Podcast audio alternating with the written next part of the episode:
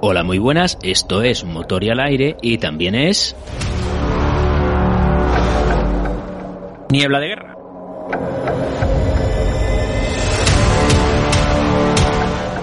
¿Y por qué nos hemos juntado estos dos podcasts? Porque vamos a hablar de armas míticas en la historia del cine. ¿A qué viene esto?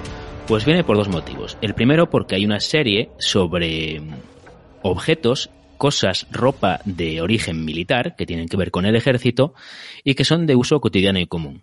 A raíz de esa serie, pues hicimos un, una pequeña, un pequeño repaso a un montón de cosas que han empezado su vida como cosas militares y han acabado en nuestros armarios y en nuestras casas.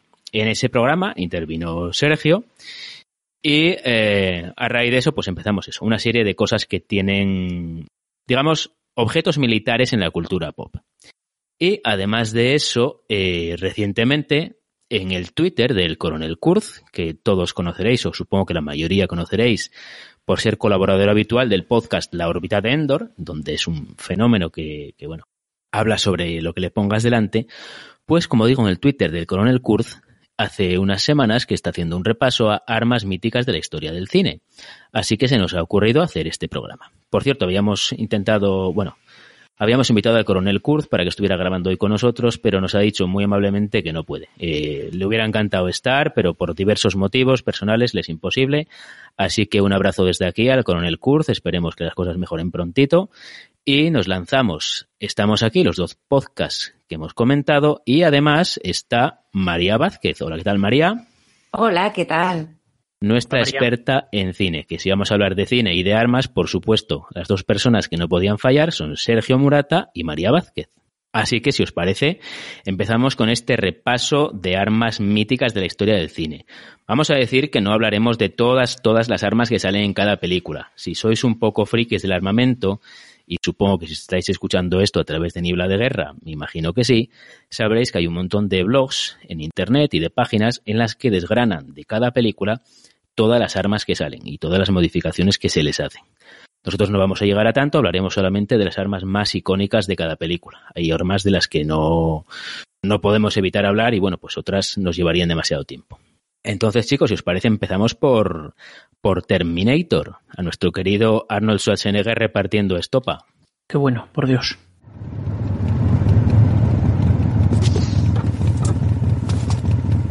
Espero que no te lo tomes a mal, pero eres un Terminator, ¿no? Sí. Cyberdyne Systems modelo 101. No.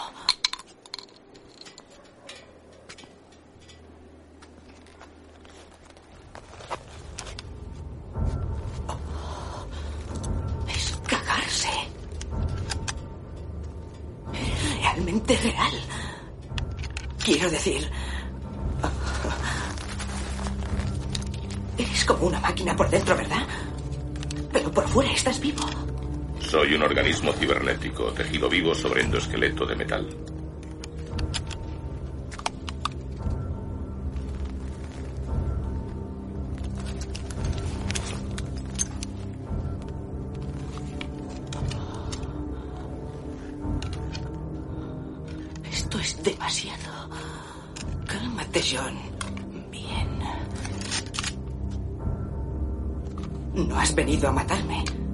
Eso lo he deducido yo solo. Bueno, ¿de qué vas? Mi misión es protegerte. ¿Sí? ¿Quién te envía? Tú, dentro de 35 años, me reprogramarás para ser tu protector aquí, en esta época. Menuda pasada. Pues dale, bueno, pues María. empezamos entonces. Sí, le doy, vale, bien. Eh, a ver, eh, la verdad es que la película se llama The Terminator, es decir, no es simplemente. Nosotros lo conocemos así porque así se, fue como se emocionó en, en el cine, pero el título original es el eh, The Terminator, es decir, el exterminador, ¿no? Que sería la función que tiene el, el personaje que interpreta Arnold Schwarzenegger. Es una película de 1984, la primera, porque luego habrá muchas, muchas secuelas, que está dirigida por James Cameron. James Cameron es un director de cine que ahora, pues bueno, mm, lo conocemos mucho porque hizo sus muñequitos azules ahí con Avatar y con un montón de. y con Titanic hundiendo el barco y todas estas cosas, pero esta era eh, casi la segunda película que hacía, venía del, del cine un poco de serie B, de hacer Piraña 2 y que es una película, bueno, no sé si habéis visto Piraña, que ya era bastante serie B, bueno, pues Piraña 2 es como serie B al cuadrado. Serie Z ya, ¿no? Eh, ¿Qué? Sí, sí, serie Z. es una cosa así un poco.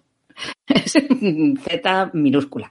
Pero bueno, eh, que venía de, de, entrenarse con este tipo de, de, cine y apareció con esta película que curiosamente es una película que lo refinó a él como director, lo refinó bastante.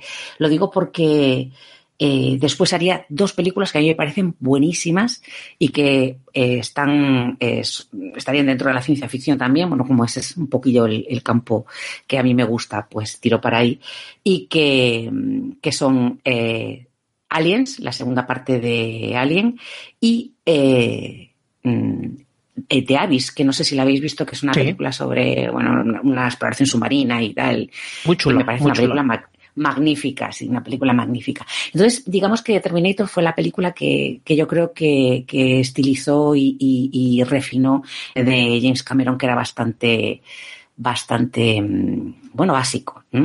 Eh, la historia es, eh, es, una historia de ciencia ficción sobre viajes en el tiempo, de un futuro mmm, terrible eh, de la humanidad donde las máquinas han tomado el poder y que son desafiadas en ese futuro por una especie de resistencia con lo cual las máquinas, ellas mismas que ya son pensantes, deciden evitar que aparezca esa resistencia en el futuro, esa resistencia humana, y mandan un emisario al pasado, que es el exterminador de Terminator, el papel que interpreta Arnold Schwarzenegger, para eliminar, para matar a la madre del jefe de la resistencia. Bueno, esta es la, la que es la pobre Sarah Connor que se pasa toda la película huyendo del, del robot cabreado. Bueno, po pobre y... en la primera peli, en la segunda. En la... no, bueno, exactamente. Pero bueno, pero Cuidadito que la primera con Sarah sí, Connor. sí, Oye, bueno, yo, tengo, incluso, yo, tengo, yo, yo os tengo que sí. decir que incluso he visto la última película donde he visto a Linda Hamilton y a mí me ha seguido encantando como la primera. ¿eh? Para mí, lo mismo que Arnold Schwarzenegger es un, bueno, una pieza imprescindible, a pesar de que pasen los años, lo mismo opino de, de Linda Hamilton. Es verla y, y bueno, te pega un vuelco el corazón que no, que sí, que además es una, son, excelentes actores. Con, con Schwarzenegger la gente se mete mucho, ¿no? Como si es un poco de palo y tal. Schwarzenegger es un tipo muy inteligente. De la misma manera que luego vamos a hablar también de Sylvester Stallone, que también es otro tipo muy, muy, muy inteligente. Y que dejando aparte el, el prototipo de, personajes que interpreten, son mmm, actores que tienen mucho recorrido, mucho más recorrido del que, del que creemos, ¿no? Bueno, pues esta película que además fue un, un una especie de, de, eh, de, punto de inflexión en cuanto a efectos especiales, y eso que no tiene unos efectos especiales excesivos, no es como por ejemplo la de Terminator 2 que dejó todo el mundo, ¿no? Eh, así alucinado con aquellos robots que se fundían y que se volvían a, a componer. Sí que en esta etapa en la que ya todavía no hay efectos digitales propiamente dichos, pero los efectos analógicos están un poco eh, volcados hacia el mundo de las computadoras, del un poco del cyberpunk, ¿no? que estaba en, en auge en esta época. Es una película visualmente que no ha perdido nada. Yo la vi no hace mucho tiempo, un año así, y me sorprendió lo bien que, que sigue funcionando eh, visualmente, porque es una película del año 84, ha pasado mucho tiempo y puede, podría chirriar algo. Lo que no sé si en ese, ese efecto de que no chirríe tendrá algo que ver pues la veracidad o no de las armas que utilicen. No sé, eso que lo diga Sergio. Hombre, depende qué Terminator hablemos. Y del primero. Vamos refiero... a poner del primero y después los siguientes. Pues yo no recuerdo haber utilizado. Perdón, yo no recuerdo que, que el amigo Terminator, el T800, hubiera utilizado un Winchester, pero me gustaría hablar de él. Eh, ¿Os acordáis? Yo en esta ocasión me creo, Terminator Sergio, 2, ¿eh? es que creo que además eh, las anotaciones que tienes aquí son de Terminator 2. Claro, claro, es que entonces ah, vale, vale, igual vale. podemos hacer las dos a la vez, la 1 y la 2. Sí, sí, perfecto. Bueno, escuchar, sí. al final, tanto en una como otra, lógicamente, el, los malos, bueno, y los buenos, eh, utilizan armamento que es propio de la época. en, tanto en unas como en otras estamos viendo pues desde su fusil Suzi de 9 milímetros Parabellum, que entonces estaba pues muy, de, moda, a nivel, claro, a nivel de fuerzas policiales y tal. También vemos el, el Armalite, el M4, que es un fusil de asalto. Lógicamente, siempre nos va a llamar mucho la atención que el Terminator generalmente va a utilizar una mano nada más para manejar unas armas que lo habitual es que una persona emplee las dos, ¿no? Eh, me imagino que esto es un poco pues para denotar primero la, bueno, la enormidad propia del actor, de Arnold Schwarzenegger, y un poco como que mm, lo poderosos que son estos personajes, ¿no? Que no necesitan manejar dos manos para utilizar un arma que, bueno, entre, entre el retroceso, el fuego, en fin, la manipulación, el hacer puntería, cualquier persona normal le llevaría pues mucho trabajo. Bueno, si os parece, eh, vamos a por una curiosa. Venga, eh, voy a ir a Terminator 2 porque son las que casi he cogido más datos, pero aún podríamos hablar de cualquier otra. ¿Os acordáis de la escopeta esta que utiliza cuando se va con John Connor en, en el camión y luego en la moto? Es muy mítica, sí, sí. Sí, sí. Vale, esta que curiosa, es curiosa porque además es todo menos moderno, es una escopeta de modelo 1887 que aún hoy en día se sigue fabricando, la, la fabricó, bueno, sí, la fabricó Winchester eh, actualmente sigue siendo moderna en el sentido de que una escopeta generalmente empleada para cazar o incluso para defensa. La policía también suele emplear escopetas, sobre todo en Estados Unidos se utiliza bastante. Y esta escopeta, la particularidad que tiene es que utiliza un sistema de carga muy parecido a, un, a una carabina Winchester, estas que vemos en el oeste, en el salvaje oeste, las películas pues, de, de John Wayne, ¿no? Que vemos al, cómo le acciona una palanca hacia abajo, introduce un cartucho y vuelve a disparar. Pues este sistema lo utilizaba esta escopeta. ¿eh? Con lo cual, al tener recortada la culata y poder hacer un movimiento de muñeca, cada vez que la escopeta da una vuelta entera, consigue accionar esa palanca e introducir otro cartucho nuevo en recámara y le pega tiros al, T-1000. Es una escopeta bastante chula, bastante chula. Este es, me gustaría además hacer constar que este es un sistema de palanca que se viene usando desde 1866 en adelante. ¿eh? Sobre todo es, característico del, de las armas de Winchester, aunque también los Henrys fueron los primeros que emplearon este sistema. Palanca, para el que no lo visualiza ahora mismo, que supongo que sí, es esa, digamos, esa, esa guarda que tiene para el resto de los dedos de la mano, ¿eh? una guarda metálica, y que una vez que disparas, das hacia abajo. ¿eh? Es, es, Correcto. Es que además yo creo que de las películas de westerns, es una, rara es la peli en la que no salga ese, ese rifle. Es, sobre todo las que son a partir de, de 1870 y algo que representan ese periodo histórico, es cuando más populares se hicieron. No era un arma barata, pero era un arma muy efectiva, sobre todo a corta distancia. Además, mm, bueno, luego más adelante vamos a ver el revólver, el, el pacemaker, también el 1873, creo recordar que es. Y lo bueno que tenía es que utilizaba el mismo tipo de munición para las dos armas. Con lo cual, para un señor que se pegaba toda su vida en, montado en un caballo, pues le venía muy bien, sobre todo, como decimos, a efectos logísticos, ¿no? Esto que nos gusta. Bueno, el cartucho que lleva esta escopeta es el cartucho típico de escopeta. Lo que ocurre que seguramente, si fuéramos a llevar al plano de la realidad el arma de este hombre, del Terminator, pero el Terminator bueno, tendríamos que ver que seguramente estaría cargado o bien con bala, porque las escopetas pueden ser cargadas con bala, o bien estaría cargado con postas. La posta, para el, que no lo conozca, no deja de ser el cartucho de la escopeta, que es un, bueno, como un tubo alargado, en el cual se introducen entre 9 y 12 bolas de diferente, bueno, de un calibre un poquito inferior, y hace un efecto como de metralla, ¿no? Como de cañón. A muy corta distancia hay que reconocer que es bueno, es mortal de necesidad. Y bueno, simplemente deciros que, esta escopeta pues tendría una capacidad para cinco cartuchos más el que llevaría cargado para, listo para su empleo y que por eso en más de una ocasión, si queremos ser realistas, el protagonista tiene que pararse para empezar a meter cartuchos en el cargador, uno a uno, lo vemos en muchas ocasiones, porque si no, nos iríamos a esas películas poco realistas en las que las, las armas disparan y jamás eh, se les acaba la munición. Sí, exactamente. O sea, mm, hay películas donde dices, madre mía, madre mía, pero estos hombres, ¿de dónde sacan la munición? De hecho, creo que esto lo vamos a ver un poco cuando lleguemos a Robocop. Sí, sí, hay películas que se tiran con el mismo cargador de 30 balas media peli. bueno, son supongo efectos visuales que quedan muy bien, que nosotros gozamos en, en la pantalla, pero que no son realistas. Y de hecho vamos a ver varias armas a lo largo de, de, estas películas que tanto nos han encantado, de que están un poco fuera de la realidad. Yo no digo que en algún momento alguna se haya utilizado tal como se ve en una película, pero bueno, la realidad es que otras no. La escopeta, sí, la escopeta esta que estamos hablando, la Winchester 1887, Tuvo además luego una réplica, la 1901, y estas sí que fueron utilizadas. Inclusive, fijaros, en la guerra de trincheras, en, la Gran Guerra 1914-1918, los americanos utilizaron escopetas tanto en defensa como para limpieza de, trincheras enemigas cuando las ocupaban. Eran armas que se consideraban efectivas, recordemos, en una época que no había eh, subfusiles o metralletas, para el que nos quiera entender. Ajá. Hoy me gustaría eh, decir una cosa, no, no, no, tiene nada que ver con armas, es que me acabo de acordar ahora y, y eh, venía un poco a lo que decía Sergio, ¿no? También de Terminator 2. Entre Terminator, entre la primera y la segunda hay siete años de diferencia aproximadamente, porque la segunda es del año no y, y hay un salto cualitativo en los efectos especiales increíbles. Es que me acordé cuando eh, dijo la escena del camión y tal, cuando se estrella el camión y el camión cisterna se dobla a la mitad, ¿lo recordáis? Esa, sí, sí.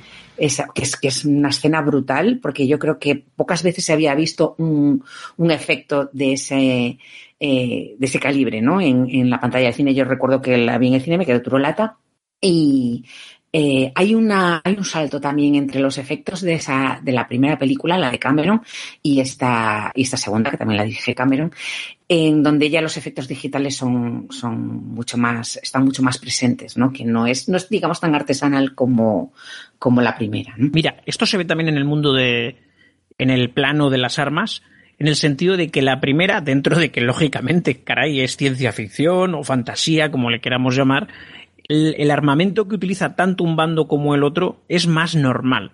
Eh, conforme vamos avanzando en las películas, vamos viendo cacharros enormes, imposibles de transportar por una persona, pero que son utilizados cada vez más en favor del, espectáculo en pantalla, ¿no? Más normal, Sergio, te refieres al armamento que cualquier americano pueda tener en su casa, ¿no? te sorprenderías de lo que tienen algunos americanos. Claro, claro, claro. Ojo, también va por estados, ¿eh? hay estados más libres y otros más, unos más permisivos y otros menos permisivos. E incluso con algunas normas tirando estúpidas, pero bueno. Sí, sí. Pues lo que decías, María, de es cierto que hay una diferencia entre las dos pelis. De hecho, Terminator la 1 ha envejecido bastante bien, pero cuando la ves se le nota que es muy, muy de su época. Sin embargo, Terminator 2 ha envejecido perfectamente. De hecho, lo único que canta más es lo que en su momento fue más puntero, que es el, el, T-1000, creo que es, el, el, Terminator nuevo, el que se funde y tal. Sí, el que se funde. Ese, canta un poquito más porque, bueno, en, su época era la caña, esos efectos especiales, ahora ya lo vemos que, es un poco más raro. Pero lo que es la peli en sí ha envejecido perfectamente, se puede ver ahora y te la, te la comes con patatas, sí, sí. Yo sigo gozando con cualquiera de ellas, ¿eh? porque cuando me gusta una película de este tipo, y estas me gustan, además abrieron un universo eh, también muy amplio, ¿no? Muy que, que, se puede expandir mucho y, y a, mí me encanta, me encanta mucho. Sí, sí, y de, de, hecho la premisa esta de viajar al pasado para matar a alguien y que no aparezca la resistencia, eso se ha copiado ahora después, o sea, vamos, se ha copiado y se ha parodiado mil veces. No, bueno, y, y sobre todo evitar darle vueltas demasiado a las paradojas temporales porque, en fin, yo creo que si no nos quedaríamos sin película. Sí, son demasiado paradojas. Muy bien, Sergio, pues nada, dile, sigue, sigue ahí dándole bueno, pues mira, hay otra que es muy curiosa, que además no solo salen Terminator, sino que también salen Depredador. ¿Os acordaréis de La Impaciente, de una minigun?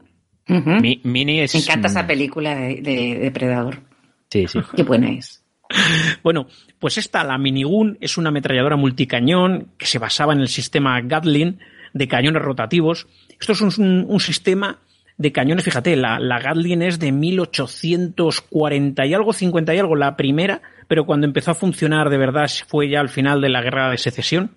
Eh, emplea un sistema por el cual eh, se van enfrentando una serie de, de cañones frente a la recámara y va introduciendo un cartucho. Bueno, la cuestión es que genera un sistema muy rápido merced a esa rotación que lógicamente en la época de la guerra de secesión era eh, con, con fuerza manual que era un señor dándole una manivela, pero claro, llega Gatling y introdujo el primer modelo eléctrico en 1890. Esto ha ido evolucionando. Al final, en los años 60, General Electric redujeron la escala eh, redujeron la escala de un cañón rotativo de 20 milímetros, que sería el M61 Vulcan, lo recalibraron para disparar los cartuchos de, la OTAN en ese momento, el 762 x 51, el que ha utilizado también el, el nuestro de toda la vida, y aquí pues salió otra, otra arma que se denominó XM134, popularmente se la conoce como minigun y en depredadores la impaciente.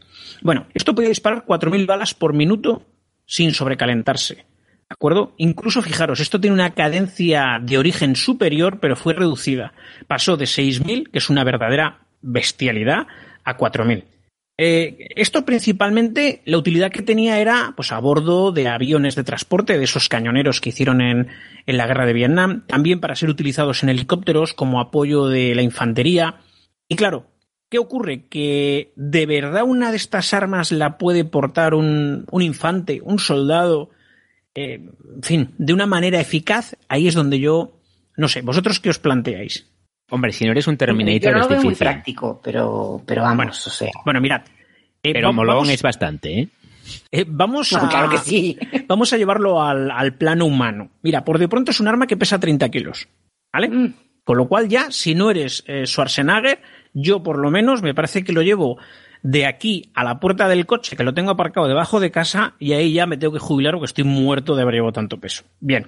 Además, fijaros la cadencia enorme de, disparos que tiene.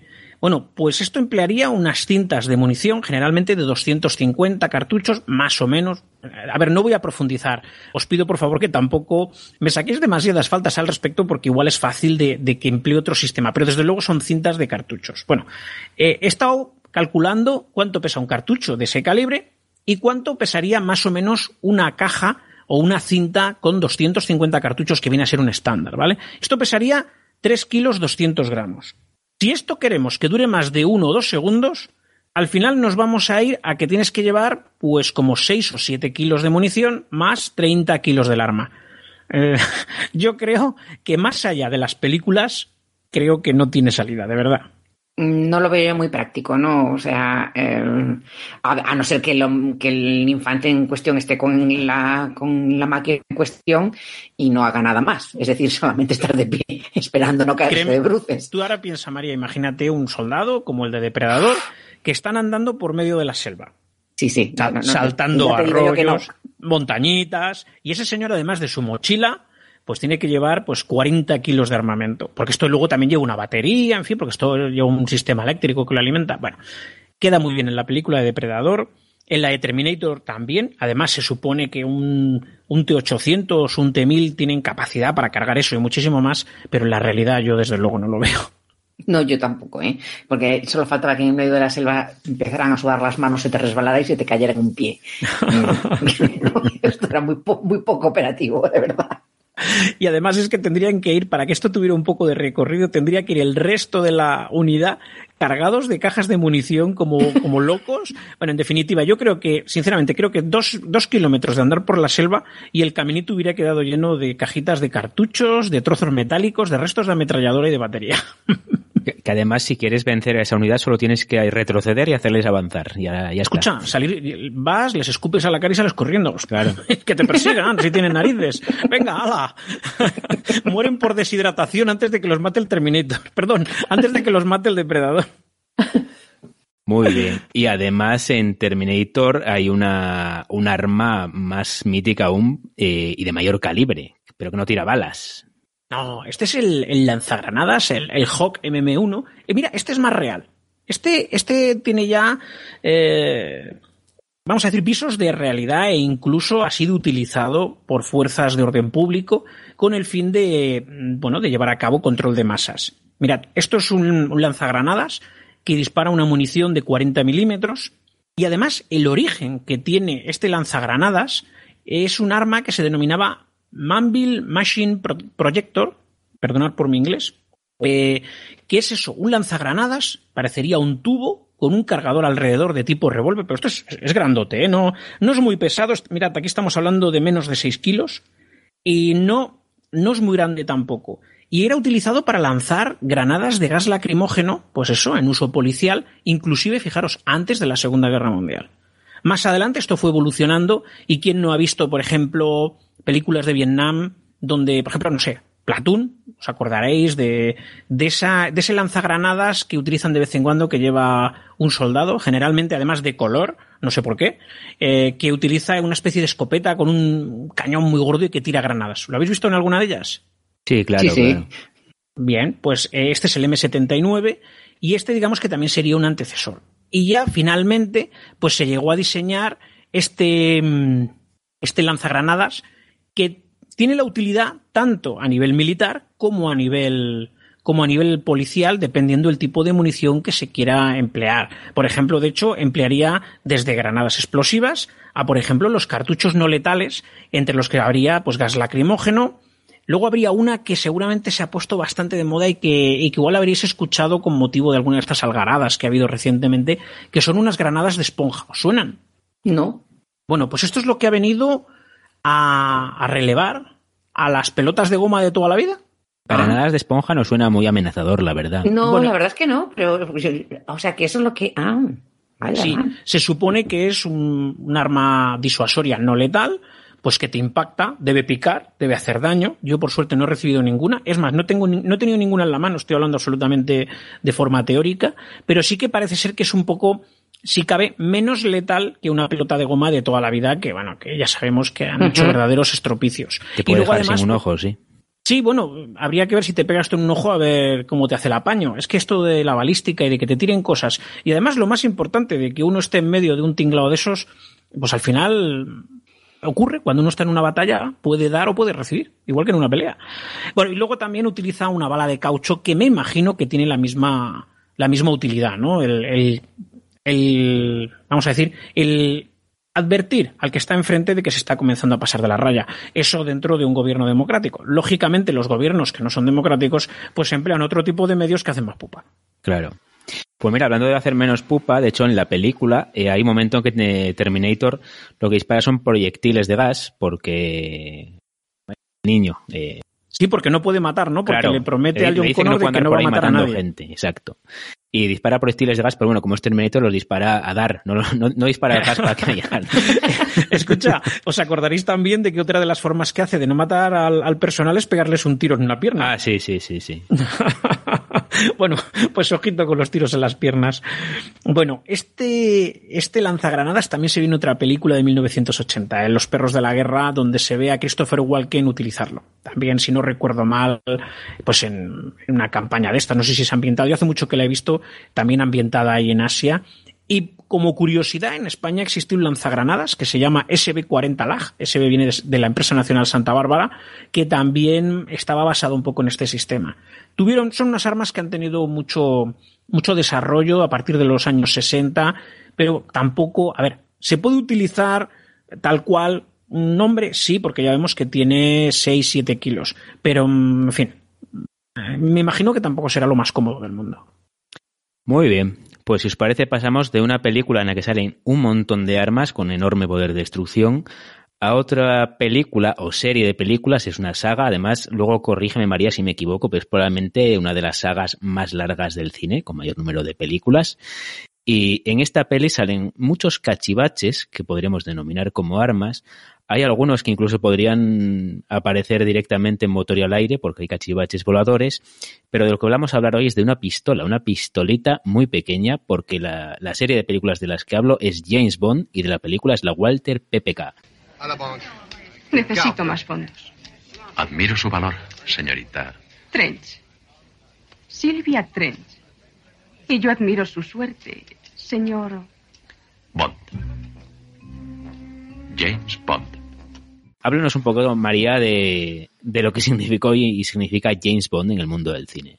Pues mira, eh, no te equivocabas, es una de las, de las sagas más largas, yo creo que es la más larga, no lo he comprobado, pero, y no quiero equivocarme, pero, mm, pero creo que sí que es de las más largas. Y lo que hace es pasar al cine una serie de historias que había escrito un, un escritor inglés, Ian Fleming, que, que eran novelas de acción eh, basadas en su experiencia como agente del MI6 y que tienen como protagonista un agente secreto del MI6 también que se llama James Bond. Y entonces James Bond solamente necesita esa pistolita de nada porque el hombre, vamos, o sea, le falta hacer los tapetes de ganchillo de la casa de su abuela porque hace absolutamente de todo. El, es como las- MacGyver, pero chulo. Pe- Pero, pero en chulo y con corbata. Porque MacGyver siempre iba así como un poquito más desastrado. desastrado, sí, desastrado. MacGyver es un Era desarrapado. Ay, sí, entiendes. O sea, afeitado iba afeitado, pero después ya, o sea, lo que es en el estilo y tal, no. James Bond es un auténtico gentleman, es decir, este hombre, le- lo que le pongas, es decir, le pones un, un cubo encima de la cabeza y le queda bien el cubo es de diseño, es increíble, ¿no? Eh, sí, sí, es verdad. es, eh, y además juega un poco con esa apariencia, ¿no? De, de hombre que se ajusta a todas las circunstancias, que sabe estar con el eh, capo de la yakuza japonesa y sabe a qué, temperatura se tiene que tomar el saque y eh, lo mismo sabe mm, cuál es la talla de un diamante, es decir, es increíble, es como una enciclopedia con patas, pero es una enciclopedia con licencia para matar, ¿no? La primera película de James Bond eh, se, se hizo en, el año eh, 1962. Era, aquí se llamaba 007 contra Doctor No, la película en inglés se llama Doctor No, eh, sin más. Y, y a partir de ahí se, se firmaron una serie de secuelas. Hay varios James Bond, claro, porque obviamente ya 50 años, más de 50 años, el, casi, eh, casi 60 eh, años haciéndose las películas de James Bond y con un solo actor pues no sería operativo mm, porque ni cachivaches voladores ni nada, o sea, no se podría enfrentar ya a tantos malos. El primero que lo interpretó fue Sean Connery y después pues hubo un actor que se llamaba George Lazenby que... Eh, que lo interpretó en una película a partir de los años 70, de mediados de los 70, fue Roger Moore. Después hubo un excelente actor inglés, muy bueno, muy bueno, que se llama Timothy Dalton, que lo interpretó en dos películas en los años 80, pero que no tuvieron ahí como mucho éxito, yo creo que porque se empeñaron en mostrar el lado humano de James Bond. O sea, ¿a quién le interesa el lado humano de James Bond? O sea, a ti te interesa James Bond, pues matando malos y, eh, y haciendo mmm, las mil y una, pero el lado y jugándose, humano... jugándose en el casino con un, Eh, un, un combinado en la mano y seduciendo a la chica de turno. O sea, claro. pero que el lado humano, que, que si se va a casar o que, ¿cómo que se va a casar James Bond? Pero, o sea, que me lo quiten eso, ¿no? Y, y luego, a partir de 1995, eh, se retomó otra vez la saga, eligieron a otro actor eh, inglés. Ya digo que antes esas dos de Timothy Dalton, y Timothy Dalton es un excelente actor, pero quizá es un excelente actor de teatro y de cine, y a lo mejor no tanto como para un personaje que no tiene excesivo recorrido existencial, por así decirlo, ¿no? Como es el, el caso de James Bond. A partir del 95 lo interpretó Pierce Brosnan y después, a partir de 2006, Daniel Craig. Ahora están pensando eh, quién lo puede interpretar. Se ha barajado, que yo recuerdo, lo estoy hablando de memoria, ¿eh? el, el, actor este que interpreta eh, al policía Sten Luther, ¿cómo se llama, Dios mío? Idris Elba. Ah, ya está, que no me... Idris Elba, le habían, habían dicho que a lo mejor eh, sería él, con lo cual sería el primer James Bond negro. La verdad es que a Idris Elba le va muy bien el papel, así de buenas a primeras. E incluso habían, eh, se habían mencionado que podía ser una mujer esta vez y tal. En fin, no lo sé, porque Daniel Craig, que ha sido el último, ha dicho que, que bueno, que ya está un poco cansado de hacer de, de, James Bond, porque claro, tienes que estar eh, salvándote de explosiones cada, cada dos por tres.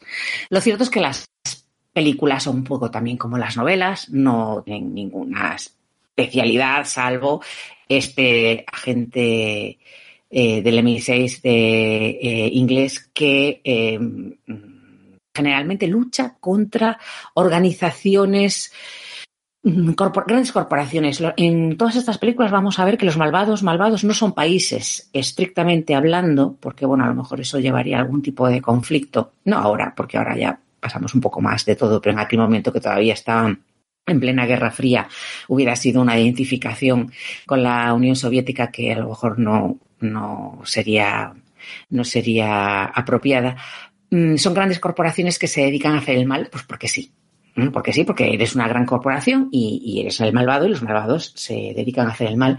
En sí, este es, un, caso era es un malvado muy socorrido, un grupo Sí. terrorista indefinido o una corporación. indefinido, o sea, que no tiene ningún tipo de, de o sea, tienen a lo mejor una, un- unas eh, caracter- unos rasgos físicos determinados, están en un lugar indeterminado de- del Medio Oriente, de Centro Europa, no se sabe muy bien eh, por qué, por qué no, pero mm, lo que sí ves es que disfrutan haciendo el mal y punto. ¿no? Esto también ha creado un icono, que es el, el malvado porque sí, el que tiene El- un, un complejo subterráneo lleno de malillos, masillas, que te los cargas de un tiro y quiere dominar el mundo.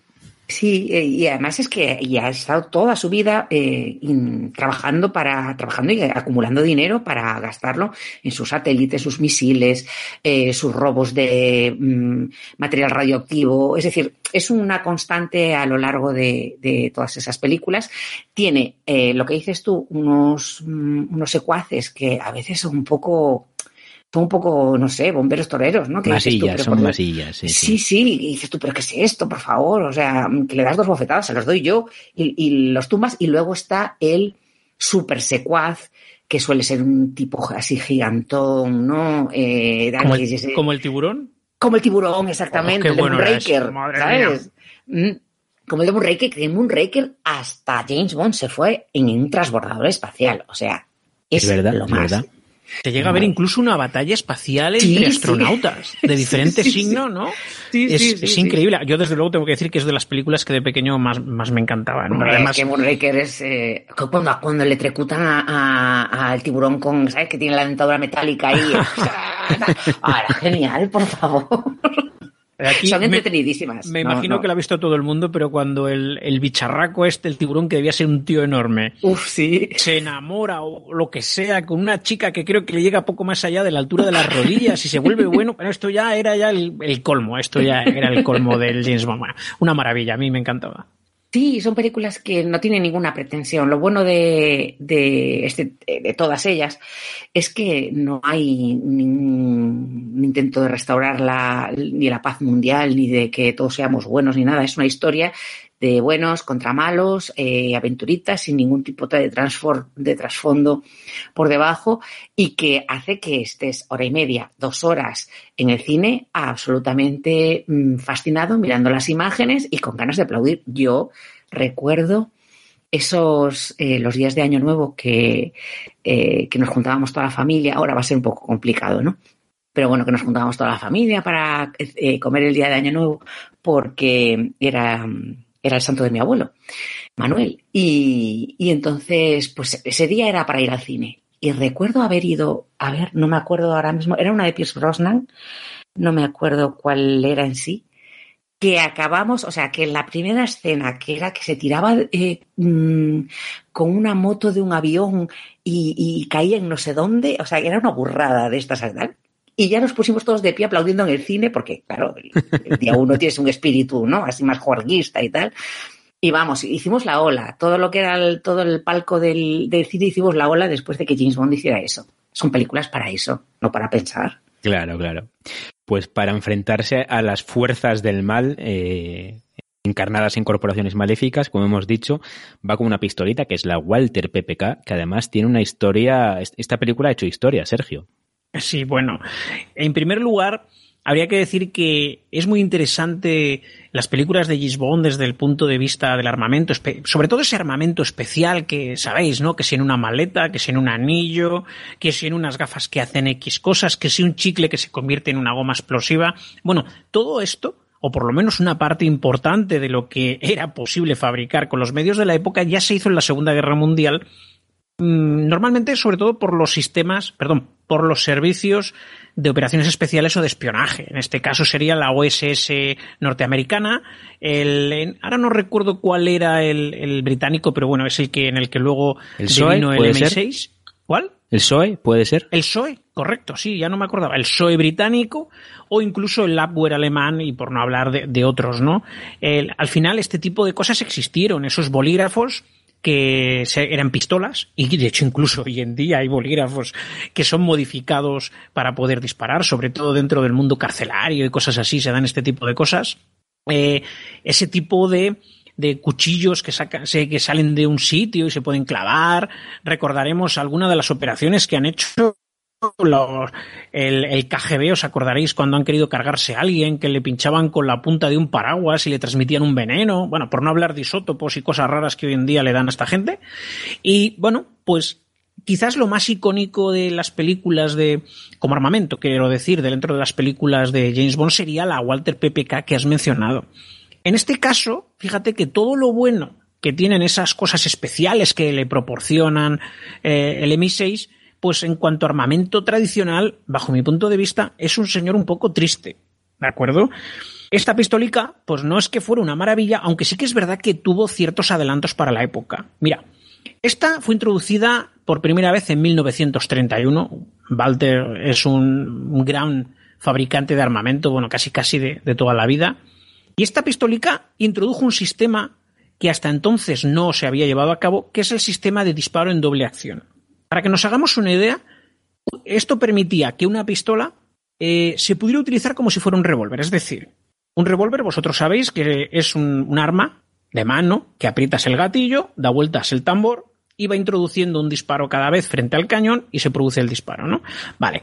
Bueno, pues esta pistolita, este sistema de doble acción, siempre y cuando tuviera un cartucho introducido en recámara, el primer disparo se hacía exactamente igual que un revólver, simplemente apretando el, el disparador. Pero para poder hacer esto, introducía un sistema de desconexión bueno, del percutor, que es lo que al final hace que el, cartucho se dispare, y que por tanto permitía un porte eh, mucho más seguro. Es decir, esta pistola se caía al suelo y en principio no se disparaba. ¿Vale? Y no estamos hablando de seguros como podría tener, pues, por ejemplo, una 1911, una, una Col, sino digamos que eres un sistema de un mecanismo interior. Para que nos hagamos una idea, hoy en día este sistema de doble acción prácticamente está presente en casi todas las armas modernas. Y ya esta gente en 1931 lo habían introducido. Como cosa curiosa, pues cuando digo también que este hombre era un poco triste, pues porque utilizaba un calibre, mejor dicho, dos calibres utiliza esta pistola, hay más, pero son los más habituales, el 9 corto y el 765 Browning, que son cartuchos de muy poco poder de detención. Vaya, me parece que pegarle un tiro con esto al tiburón, te coge la bala y no sé lo que te puede hacer con ella, pero desde luego... ¿Eh? Se la merienda como si fuera un conquito. bueno, yo iba a decir otra cosa, que, te la, que se la mete a James Bond por donde menos le apetezca, ¿vale? Bueno, primero le mete la bala y luego le mete el resto de la pistola. Es, una, es una pistolita, pues eso, de porte oculto, una pistola muy auxiliar, una pistolica muy... Además, yo, yo, yo es que he tenido una parecida que luego la comentaré y que sería el arma perfecta pues bien, para un espía, pero no para hacer lo que hace James Bond, no para llevar a cabo un enfrentamiento, sino solo como un arma auxiliar por si tienes que salir corriendo de algún lado. Claro, Sergio, pero ¿dónde va James Bond con un arma grande? Es que le arruga el traje, macho. Es que, no, eh, efectivamente, y le claro. hace bultos donde no debe, que es que entiendes, ¿no? Bueno, Sí que es verdad lo que decís vosotros, es decir, eh, efectivamente un espía tiene que llevar un arma de autoprotección oculta y en este, en este plano la Walter era una pistolita que cumplía perfectamente el cometido, pero como digo, no para determinadas cosas, ¿no? No, no para que esto sirviera para un, grandes combates ni grandes batallas, sino simplemente es un arma de autoprotección. Bueno, de todas maneras, para cumplir ese cometido como arma ligera, cum, lo cumplía, incluso fue utilizada mucho, fijaros, por pilotos de la Luftwaffe durante la Segunda Guerra Mundial, y hubo un personaje que la utilizó pues para quitarse la vida cuando vio que había perdido la guerra. ¿Y quién Bendita era? pistola. ¿Quién era? No, no, digo que bendita pistola. Qué gran servicio. bueno, pues Adolf Hitler se suicidó con una pistolita de estas. ¿Veis? Para eso sí que sirve. Para que un dictador se quite la vida. Bueno, y ya como curiosidad y por terminar, fue un diseño de arma que tuvo mucho éxito en todo el mundo. Incluso en España hubo una empresa, Astra, que llegó a producir como mínimo dos modelos que yo recuerde basados en este sistema, que fue la Astra Costable y la Astra A60 y además incluso luego hubo otro modelo que se denominó Astra Constable Sport en calibre 22 que se utilizaba para tiro deportivo. No sé yo si llevaban el mismo mecanismo, pero exteriormente las veis y una y otra, la alemana y la española, eran prácticamente iguales. O sea, es una pistola que desde luego ha hecho historia en el mundo de las armas. Ajá, y en el mundo del cine. Bueno, y en la historia en, en general. Sí, muy sí, bien. efectivamente.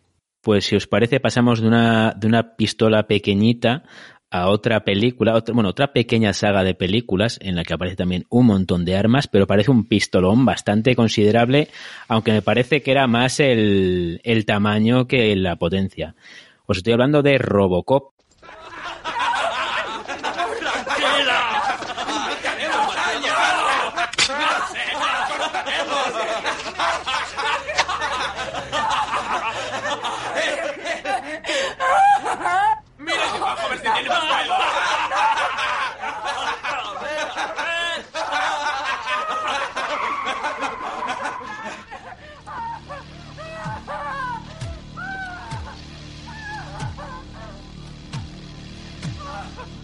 Dejen a esa mujer. Quedan detenidos.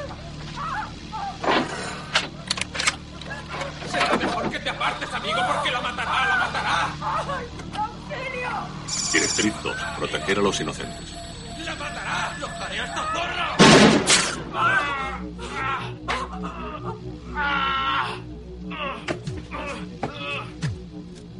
Y tú no te muevas. Bien. Como quieras. Está bien. No me moveré. Dios mío, tenía tanto miedo.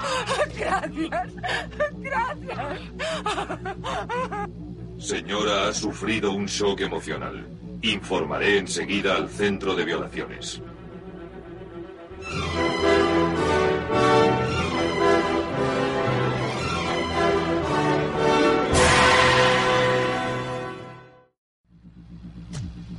Vivo o muerto vendrá conmigo.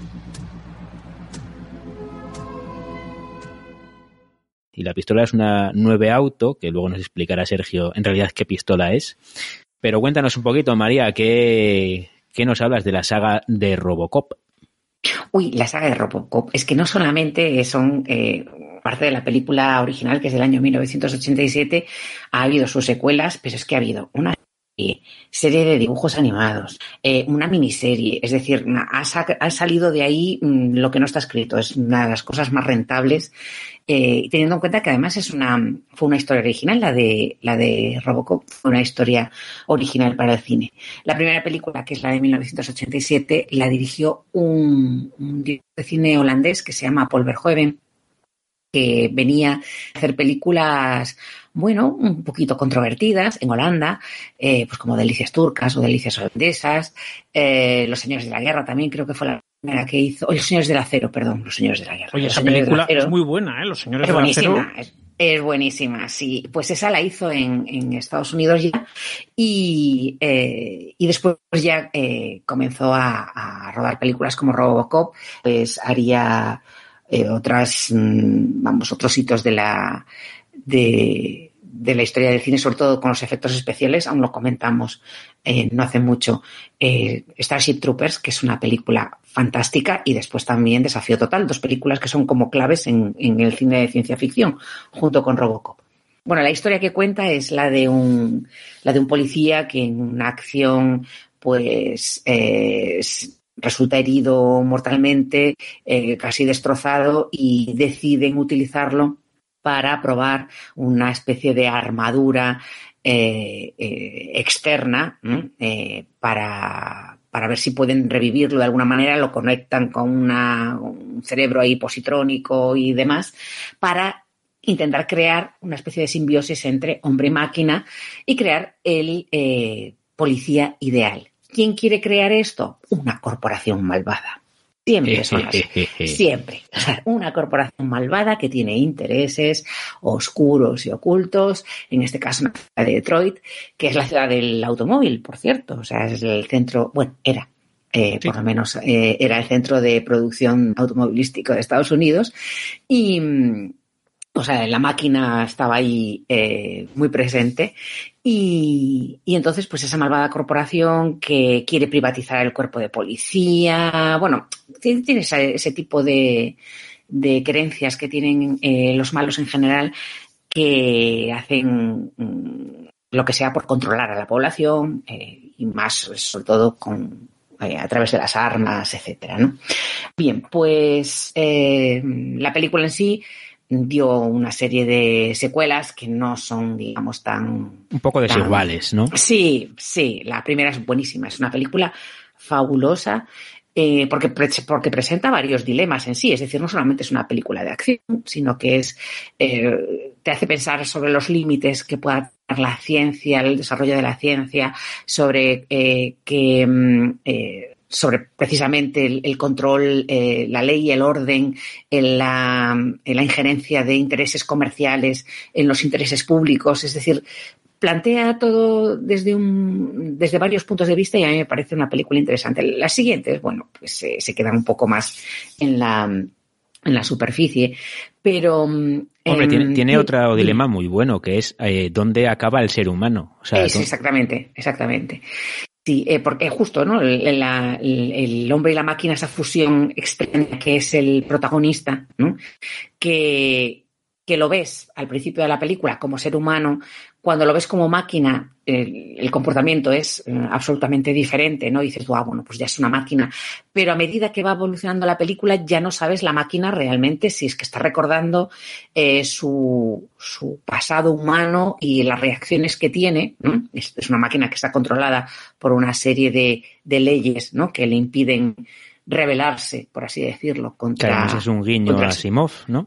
Asimov, exactamente, a las leyes de la robótica y que afortunadamente, pues eh, al final de la película, cuando la máquina es despedida, dice, bueno, pues ya no tengo nada que proteger aquí a este señor. No, Y- es, es al malo al que despiden. Es al- sí, sí, sí, sí. No, no, es... eh, Despiden al malo, entonces el- la Es directiva esa, la que no puede dañar a alguien de la corporación, se borra Sí. y ya le, le pega un tiro ya. "Ah, sí, Despedido del pues todo. venga, ya está. Pues eh, una cosa que, que sí que he encontrado de, Robocop, que yo no sabía, o si lo supe me, olvidé, yo creo que no, no lo llegué a saber nunca. El coche de policía que se utiliza en, la, en esta primera película es un, era un modelo fabricado allí precisamente en Detroit de Ford Taurus. Que había salido el modelo en 1986. Bueno, pues el modelo de 1989 era, eh, eh, que luego salía en 1989, era tan, tan, tan, tan absolutamente moderno y con unas líneas así como tan futuristas que los diseñadores de producción de la película dijeron, pues este para coche de la policía del futuro. Y, y he estado viendo fotos del coche en cuestión y es el típico coche americano, ¿sabéis? O sea, grande, eh, ande o no ande. Y, y la verdad es que mm, aún tiene un aspecto muy, eh, muy pasable. ¿eh? Y mira que en los coches el diseño mm, enseguida se pisotean unos a otros. Pues eh, me ha llamado la atención, que lo sepáis. Yo querría bueno, no preguntar. sé si en las armas, lo mismo, dime. Escucha, yo quería preguntar dónde estaban esas leyes de la robótica cuando primero Skynet y después Cyberdyne System destruyeron el mundo. Ah, Claro, por eso hay que ponerle leyes a los robots, que si no, luego no saben qué hacer. Bueno, bueno, ¿queréis que le demos un repaso un poco a lo que llevaba este señor? Hombre, Sí, sí, favor. claro. Qué maravilla. Es una película que me gusta mucho. Pero fijaros, a mí lo que más me gusta de esta película son los robot policías estos que, que montan, que suele ser un poco pues el, el prototipo que siempre sale mal y que con esa voz gutural dice tire el arma, tire el arma y aunque lo tira el malo o el pobre hombre de turno, la pobre víctima lo masacra allí con la ametralladora, ¿no? Lo cual demuestra muchas veces que la- las máquinas no son a veces 100% fiables, ¿no? Que a veces también está un poco el que a veces se confía más en una máquina más que en una persona. Bueno, en la pistola que utiliza Robocop básicamente se le llama Auto 9 o 9 Auto y en realidad está basada en una pistola que existió en verdad, que sería una Beretta 93R, que fue una pistola ametralladora fabricada por esta empresa italiana, ¿no? La, la Beretta. En sí es una pistola muy similar exteriormente a la Beretta 92, pero generalmente las, las pistolas les quitas una de las piececitas que tienen, que es un, ahora no me acuerdo muy bien cómo se llama, qué nombre tiene, ¿vale? Es, una pieza que va dentro y tú le quitas esa pieza, o mejor dicho, a veces se te rompe cuando estás haciendo un ejercicio y aquello ametralla. O sea, es decir, eh, las, las pistolas ya de por sí, si no fuera por esa pieza que le ponen, ya tienen ese dispositivo ametrallador. ¿Vale? Bueno, entonces, ¿qué ocurre? Que la 93R, esta Beretta, ya fue concebida como tal. Y de hecho, se le, se le incluyó un sistema de que interrumpía las ráfagas cortas a solo tres disparos, porque con una cadencia de 1100 disparos por minuto, ese cargador que suele- suelen llevar estas pistolas de entre 15 o 20 cartuchos no duran absolutamente nada. Para que nos hagamos una idea, 50 cartuchos a unos 1200 disparos por minuto duran un segundo. Si uno lleva un cargador de 15, que es aproximadamente un tercio, en un tercio de segundo has gastado el cargador. Con lo cual, de nuevo vamos a cosas que son tirando a un poco inútiles. Entonces, este sistema de ráfagas cortas le permitía a este arma ser operativa. Luego también una cosa curiosa que tenía es que por la parte delantera del armazón, pues tenía una especie de, pequeño pistolete para poderlo agarrar con dos manos porque suelen generar muchísimo retroceso. Y al generar este retroceso no se puede apuntar con el arma cuando se dispara eh, en ráfaga y por lo tanto de nuevo vuelve a ser un arma inútil. ¿A dónde quiero llegar? Que generalmente las pistolas ametralladoras han sido inútiles a lo largo de la historia, más allá de disparar a muy corta distancia o en la imaginación, en fin, yo qué sé, eh, de la gente, ¿no? Por ejemplo, en China eh, fueron famosísimas las pistolas ametralladoras, entre ellas las que se fabricaban en España, pero porque existía una carencia enorme de otro tipo de armas que hicieran este fuego ametrallador, ¿no? Y parece como que, bueno, pues que eso les daba igual a lo mejor una pequeña capacidad militar y una gran capacidad moral. Bueno, e, esta pistolita, al menos en la película, supuestamente utilizaría el cartucho, utilizaría el cartucho 50 Action Express. ¿Y este qué cartucho es? Pues esto es un pedazo de boliche enorme. Y cuando digo formas, Sergio, el, arma en realidad, la vereta lo que usaba era un 9 milímetros, ¿no? Eh, a ver, yo tengo datos de que utilizaban la película el calibre 50, pero bueno. digo, digo la vereta, la, real, vamos, la, ah, la, real, la real utiliza el, calibre 9 milímetros para Belun, porque es que meterle a esa pistola eh, o recamararla, mejor dicho, para el calibre 50, probablemente el mismo mecanismo no lo permitiría y teniendo en cuenta el tamaño de uno y otro, en el cargador te caben cuatro cartuchos. Y luego imagínate eso disparando en ráfagas de punto .50, vamos. Nada, eso para que te vuela de la mano. Esos son aproximadamente unos 13 milímetros de, punta de bala. Hay eh, fotos en internet, os animo a que busquéis, donde se compara el 50 Action Express con el 9 milímetros para Belun y veréis que tiene el tamaño como de tres o cuatro cartuchos. Bueno, voy a ir más allá. Este cartucho, que fue desarrollado por Evan Wilding de una empresa que se llama Action Arms, uno de los cartuchos más potentes que se producen para arma corta, junto con uno que os sonará mucho, que sería el 44 Magnum, que es el que utiliza nuestro amigo Harry el Sucio. o por lo menos uno de los que utilizaba. Efectivamente. Aquí vemos que empiezan a entrelazarse unos y otros. Bueno, como curiosidad, simplemente decir que una de las armas que utiliza este cartucho es la Desert Eagle, que también la utiliza uno de los malos de Robocop. ¿Y por qué? Pues imagino que la idea de poder dañar a Robocop es utilizar estos pedazos de pepinos con el fin de causarle daños en esa armadura que de otra manera con un 9 milímetros pues es imposible de, perforar.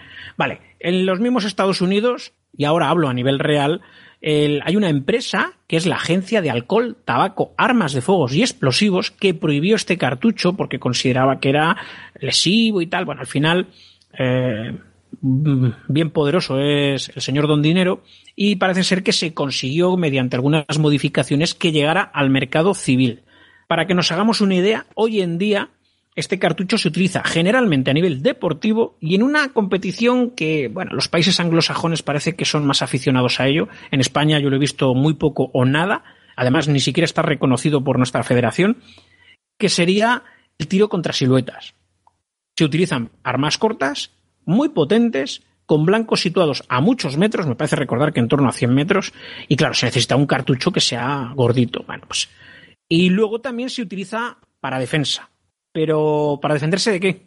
De un pues toro, por lo menos. Pues efectivamente, casi, casi. Bueno, en Estados Unidos ya sabéis que hay osos, y así como algunos otros depredadores, como pumas y tal. Bueno, pues cuando allí se va a cazar, eh, no digo que sea siempre así, pero es más o menos socorrido el que el cazador, además del fusil o el rifle que lleva para cazar, lleve además un arma corta de autoprotección. Y generalmente utiliza estos pepinos gordos, un 44, un 357 o incluso este que a mí ya me parece exageradísimo, para defenderse por si el fusil eh, no consigue ser efectivo o a lo mejor incluso llega un momento que la distancia no le permite tirar de él, poder hacer uso de ese arma corta para, para proteger su vida. Desde luego, para nada sería un cartucho útil a nivel policial porque solo el retroceso que tendría, poder recuperar el arma para poder hacer otro fuego, en fin, eh, es mucho más efectivo otro, otro tipo de cartuchos que sí son usados a nivel policial y no esto que, bueno, está un poco, no sé,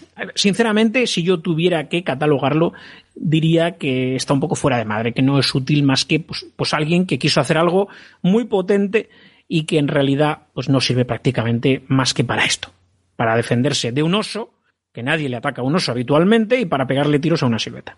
Decías los cazadores, pero bueno, no solo los cazadores, ¿eh? La gente que trabaja en zonas con osos, y te digo rangers, guardas, incluso biólogos. Ah, claro, claro, claro. Los mountain men, zona estos que viven aislada, por ahí, claro. Todos van armados con revólver en, vamos, porque saben, saben que es, es la última defensa frente a un bicho de estos.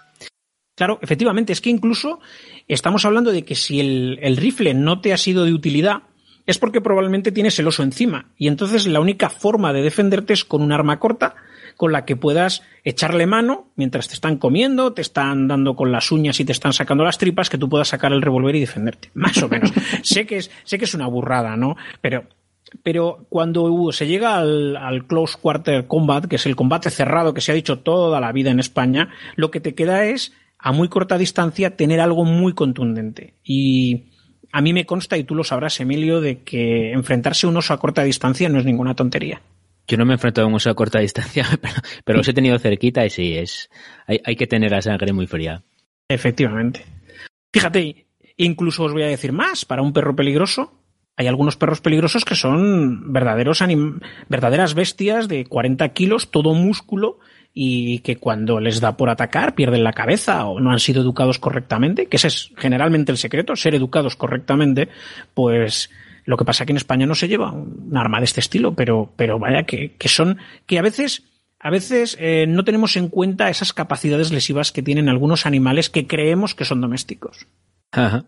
Pues decías que este es el arma del malo de Robocop para enfrentarse, porque en realidad la pistola de Robocop está un poco tuneada, parece bastante más, más grande, más aparatosa de lo que es. Sí, por supuesto, sí, sí, tiene un montón de plástico por encima para que parezca más grande, más aparatosa, Claro. en definitiva, No adaptada al tamaño de, del protagonista.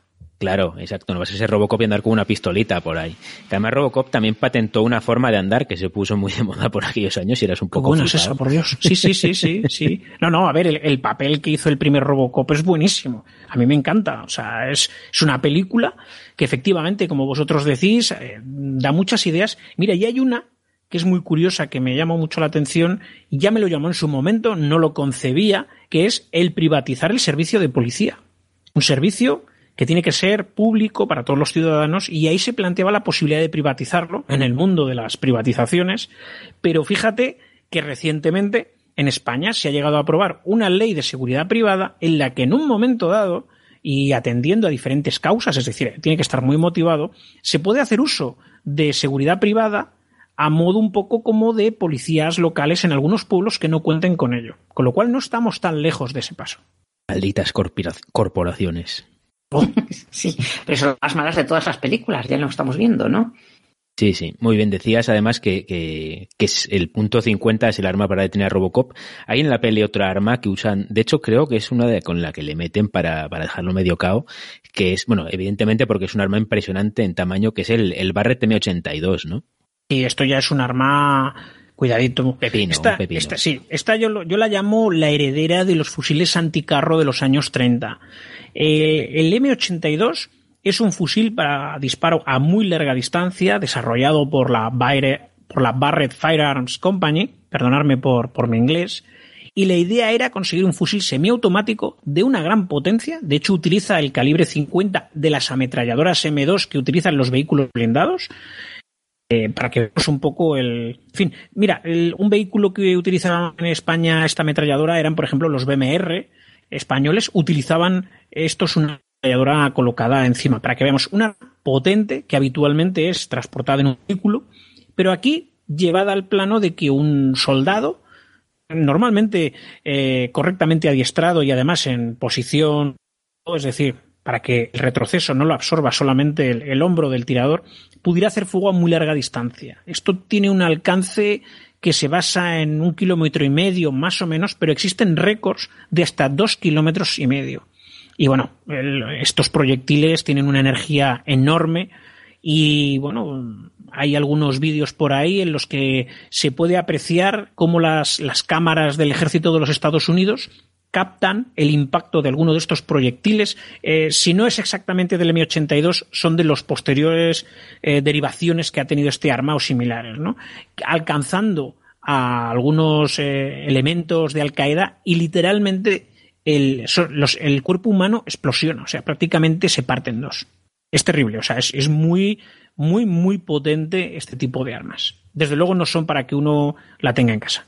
Bueno, es que de hecho con calibres muy muy grandes, yo he visto una vez un vídeo de un tipo que estaba cazando ciervos en Estados Unidos. No recuerdo qué calibre usaba, pero eh, la bala no le daba al ciervo, pero pasaba muy muy muy cerca, a escasos centímetros de la cabeza, y con el impacto sónico de la bala el ciervo caía fulminado. O sea, no, le había llegado a impactar físicamente la bala, pero le tumbó. Bueno, mm, yo esto no lo desconozco. Puede ser, ¿por qué no? No, no, no te lo sé decir. Yo la verdad ahí no te podría contestar. Mira, como curiosidad te diré que, que el precio de un barret de estos cuesta 11.000 dólares aproximadamente. No sé si, incluiría el visor y otra serie de, complementos. Cabe decir que en algunos estados de los Estados Unidos, que son quizás los más liberales en la tenencia de armas, los particulares pueden utilizar este tipo de, armamento, normalmente en lugares autorizados y hacen fuego a más de un kilómetro. Impresionante. Muy bien. Muy bien. Pues... nada, que compro 11 mil dólares es muy tentador, que conste. ¿eh? Bueno, escucha, un buen fusil eh, tanto sea de caza o sea para tiro deportivo, que hay modalidades en España que, que, permiten disparar cuando creo que hay un campo en España que lo permite disparar a prácticamente un kilómetro, ya cuesta habitualmente entre 12 y 18 mil euros, de los yeah. que generalmente la mitad corresponde a la óptica. Madre mía. Uh -huh pero no en este calibre. Este calibre yo creo que en España no se permite. El habitual son como máximo pues los calibres de el 762 por 51. Estaríamos hablando de otros calibres más de, de fusil. El 338 eh, me parece que es la Apua Magnum, es el que utilizan últimamente los los tiradores de élite de, de la policía y no sé si del ejército. Estoy un poco perdido ahí, la verdad. Pero estamos hablando de unos balotes serios. Vamos a ver, para que un tirador de élite pueda, eh, como se han dado el caso en, el conflicto de, Afganistán, de disparos a más de kilómetro y medio alcanzando al, al, objetivo, incluso creo que el récord no si está en dos kilómetros y medio, dos, dos kilómetros setecientos, es una burrada. Entonces, ese proyectil tiene que mantener la energía durante todo el vuelo. Aparte de, por supuesto, hay que calcular la parábola de caída, etcétera. Y es, y bueno, y el, este fusil, el Barrett, lo que es, lo que aporta es un proyectil mucho más pesado con una trayectoria muchísimo más tensa. Muy bien. Muy bien, pues pasamos a otra saga de ciencia ficción en la que aparecen armas que, bueno, en realidad no son armas exactamente reales, pero sí son armas, eh, digamos, tuneadas o modificadas de armas reales. Os estoy hablando de la saga de Alien, que todavía sigue, entre comillas, viva. Digo entre comillas porque, bueno, sigue haciéndose películas de Alien, aunque no sé si tienen mucho que ver con las originales.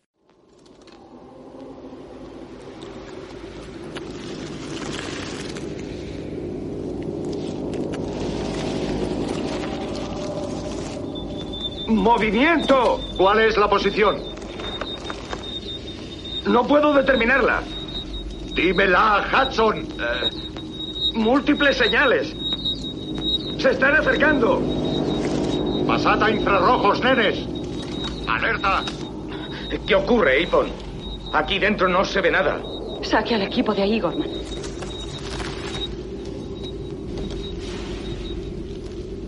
Recibo señales. Hay lecturas frontales y traseras. ¿Dónde, chico? Yo no veo nada. Yo tampoco.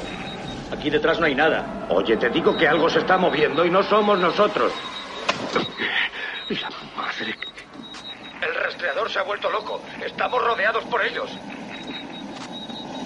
Quizá no se muestren por los infrarrojos.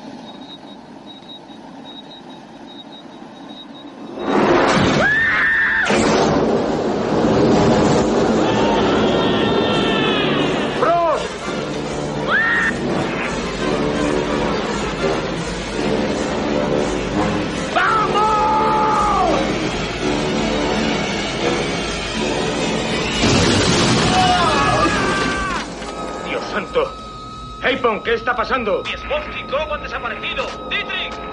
¡Crow! ¡Frost, ayúdame! ¡Dietrich! ¡Frost! ¿Dónde están? ¡Miesbowski! ¡Miesbowski!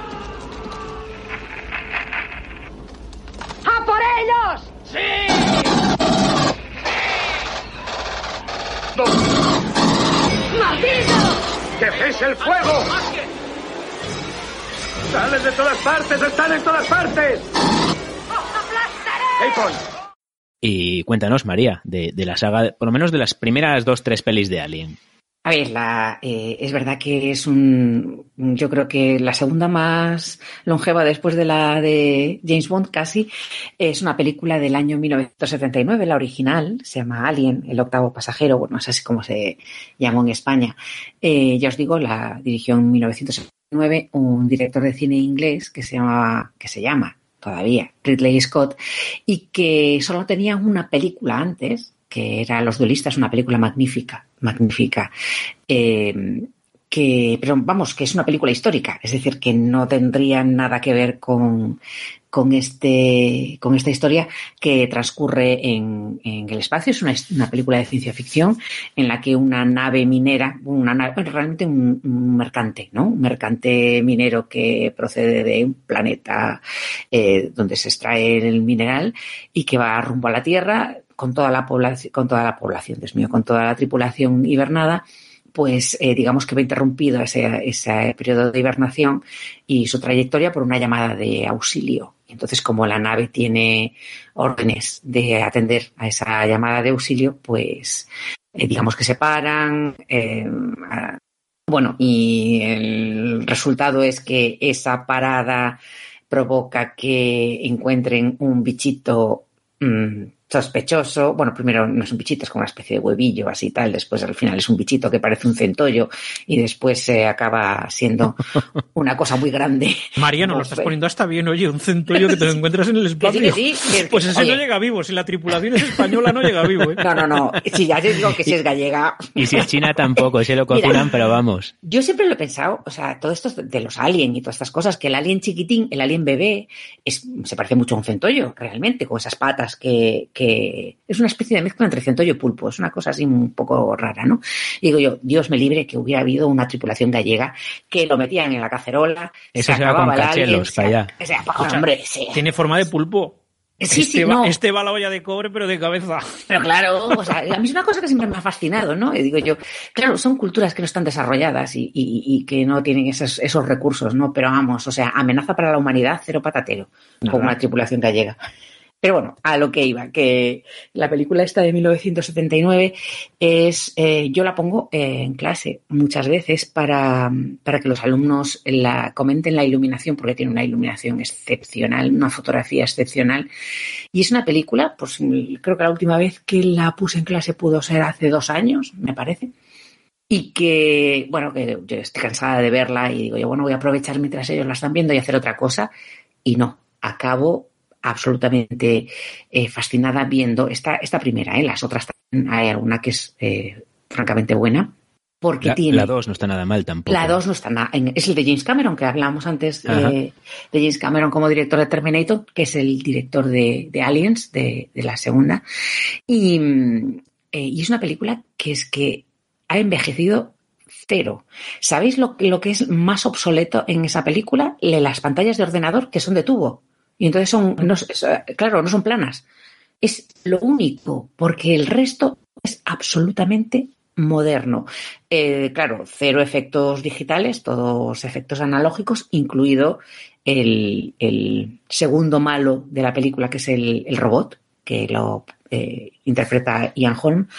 Y, y es una, y es una película absolutamente maravillosa, terror en el espacio, es como Diez negritos, ¿no? Mm, De Agatha Christie, pero en lugar de una casa en una isla, pues en una nave espacial. Claro, que tienes menos de dónde escapar, porque en una isla dices tú, pues cojo una barca y me voy, pero aquí a ver dónde te vas. Bueno, la protagonista se coge una barca y se va al final, ahora que lo, ahora que lo pienso, ¿no? Una, una, un módulo espacial. Bien, eh, esta película eh, sirvió de, digamos, de mm, punto de partida para una serie de secuelas. La verdad, la segunda está bastante bien, la tercera decae un poquito, oh, la cuarta no está mal. Después hay mm, una especie de crossovers entre Alien y Predator, ¿no? Que dices tú, ah, Dios mío, pero ¿qué esto qué es? O sea, ¿cómo- ¿dónde se han encontrado, cómo y cuándo? Eh, también el propio Ridley Scott, de precuela de Alien que se llama Prometheus, que no está mal, pero no le llega ni a la suela de los zapatos. Eh, eso hay que decirlo. Y la última que he visto, que fue hace tres años o así, Alien Covenant, me parece que es, eh, pues esas para ir directamente a un juzgado de guardia y decirle, mire, detengan a Ridley Scott que no haga más películas de Alien porque es mala con ganas. Porque se está cargando la serie. Totalmente, o sea, no tiene sentido. No es, o sea, con los mismos esquemas, ¿no? O sea, eh, protagonista femenina, mm, robot mm, que no se sabe si es bueno o malo y bicho, ¿no? Y a partir de ahí, en ese triángulo que va evolucionando con una serie de ideas, la última es una auténtica desbarrada. O sea, yo sinceramente no sé, no debió de pagar mucho por el guion porque no, no entiendo esa, esa deriva. Y sin embargo, el resto tienen bastante coherencia. Incluso Prometeus, visualmente es espectacular. La historia, bueno, es un poquillo más floja, pero visualmente es, es eh, absolutamente espectacular. Y lo que sí tiene, que eso es lo que quiero que comente ahora eh, Sergio después, Ridley Scott, que venía del, de, del apartado de publicidad, él era un director de, de publicidad en Inglaterra en, en, los años 60 y 70. Es, un, es una persona que tiene un gusto exquisito en cuanto al diseño y en cuanto al, diseño de producción. O sea, todas sus películas están cuidadas al milímetro en esos aspectos, es decir, en la iluminación, en las lámparas que aparecen, en la ropa que llevan las personas, en cómo esta ropa se va desgastando a lo largo de la película, en los entornos en los que se mueven. Entonces, yo no sé si en las armas eh, se nota ese, ese cuidado, no lo sé. Que nos lo diga Sergio. Bueno, al final aquí hay dos armas que nos van a llamar muchísimo la atención. Uno va a ser el fusil de, de pulsos M41A, que es el, digamos, el arma de infantería que portan los, los marines espaciales, porque recordemos que en la primera película, en Alien, creo que lo que llevan son armas de circunstancias, no llevan armas uh -huh. de verdad, y en cambio, claro, cuando aparecen los marines espaciales, cuidado, que la cosa cambia, ¿no? Vale, el M41 parece ser que bebe de o tiene influencias de otros de otras tres armas de verdad. Una sería el subfusil Thompson, el M1A1, otro sería la escopeta Remington 870 y otro sería, que es de donde yo creo que quizás bebe más, de una escopeta llamada Franchi Spas 12, que es, es, es muy curiosa. Es una escopeta con munición de escopeta, pero con una configuración muy similar a un fusil de asalto. Es decir, con un cargador, con, pero con cartuchos de escopeta, lógicamente. Y bueno, mmm, más allá de que todo este batiburrillo lo que se hace es que se camufla con una, bueno, con diferentes apliques de, para que quede chulo, pues oye, pues mira, es un, un fusil es un fusil de asalto que además de ese fuego automático, semiautomático, además tiene un, la capacidad de llevar una escopeta debajo. Esto creo recordar que también lo vimos en Starship Troopers, una cosa parecida, que si os acordáis cuando a, a Johnny se lo va a comer un bicho, lo mantiene a raya a cuenta de dos o tres disparos de escopeta. Bueno, el, la cuestión, que no aporta demasiado. Supuestamente tiene una munición explosiva de 10 milímetros, pero más allá de todo eso, un contador, sí, un contador digital que tiene en un lado de conforme disparas, te va diciendo en los disparos que has realizado y lo que te queda en el cargador, pues no aporta nada. Es un arma de fantasía. Bueno, pero sí que visualmente es, es muy atractiva, ¿no? Sí, sí, por supuesto. Además, mira, eh, de esta voy a decir una cosa y de la otra también. Mira, esta tiene una cosa muy curiosa y es que este contador digital que te va diciendo la munición que te queda en el cargador existe hoy en día. ¿De acuerdo? E incluso hay una pistola, la Glock, que incorpora un sistema de estos. Bueno, no todas, tienes que comprarlo aparte, es una especie de, producto extra, pero sí que existe, o sea, que, esto con el tiempo hemos llegado a ello. Y luego aquí hay otra muy curiosa, que sería esta eh, ametralladora pesada que lleva Vázquez, que a todos enseguida nos parece, joder, esta tía qué buena es. Eh, una Smart Gun, podríamos llamar, porque es un, arma inteligente. Al final esto no deja de ser eh, vamos a decir, un trasunto de un M60, aquí le llaman M56, con un cargador de 500 cartuchos, 1200 disparos por minuto.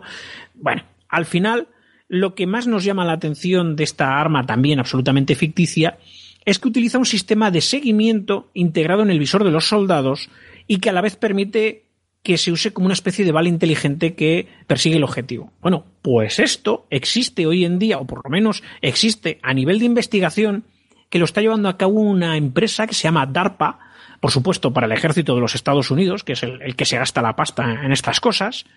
Inclusive, fijaros, el nombre oficial de esta munición es exacto.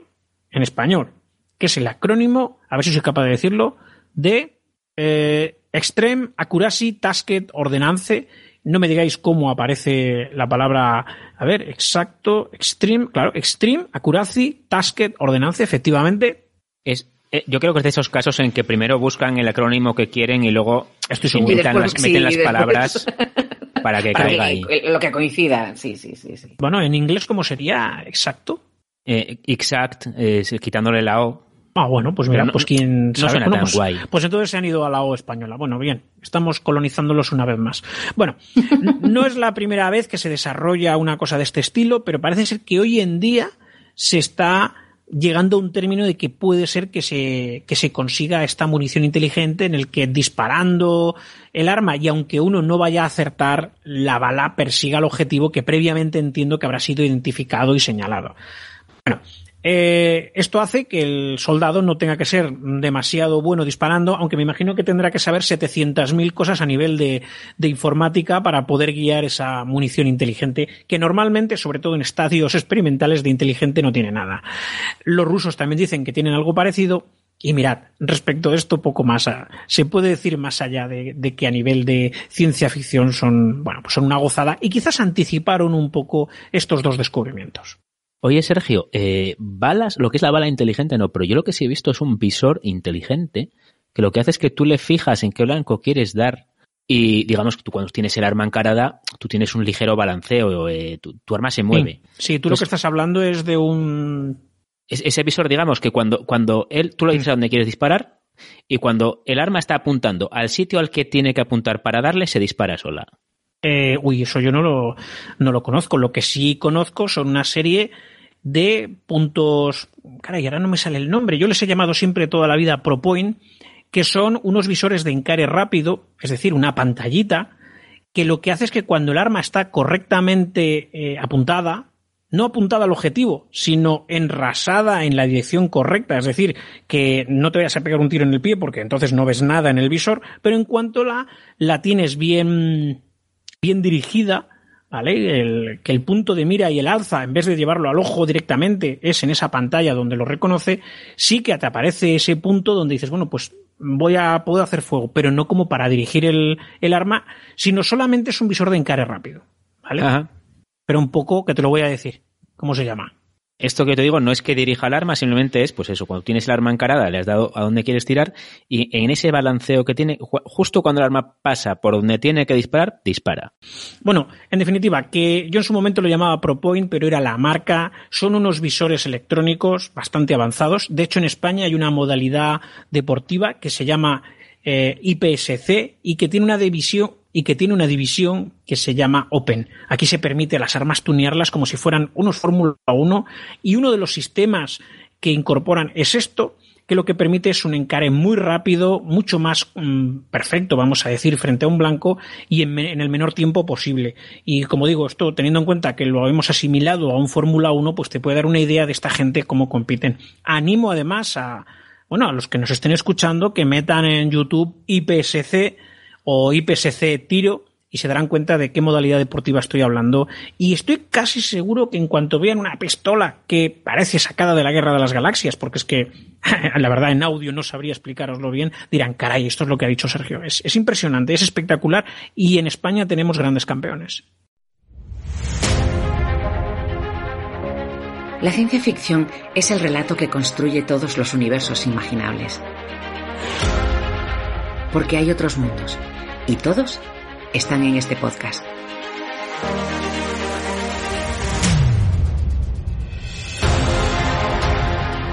Bienvenidos a Cita con Rama, el lugar de encuentro para todos aquellos que aman la ciencia ficción. Un podcast para descubrir, explorar, recordar y compartir todo lo relacionado con este género. No faltes a esta cita con Rama. Te esperamos.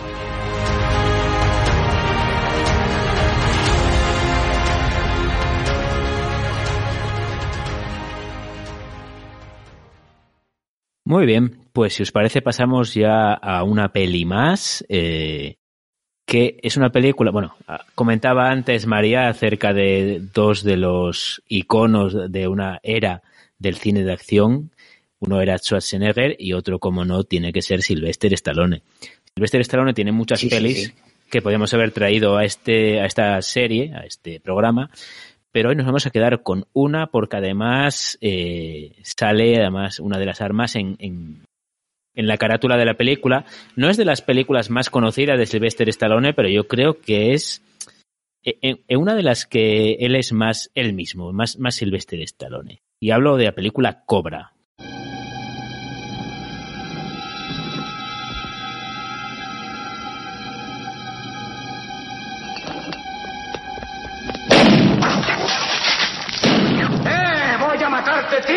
¡Voy a mataros a todos!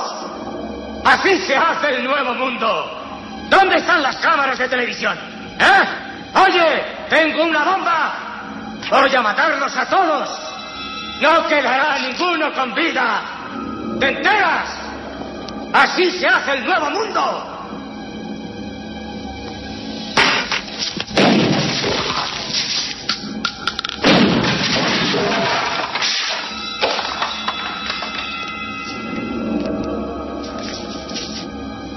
¿A qué esperas, muchacho?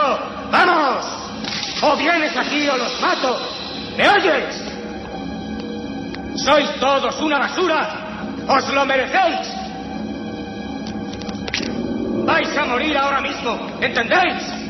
¿Qué coño? Voy a cargarme a esta. ¿Oyes? Voy a matarla ahora mismo. Escucha, gilipollas. Eres un mal tirador. Y no me gustan los malos tiradores. Has liquidado a un chaval para nada. Ha llegado el momento de liquidarte a ti.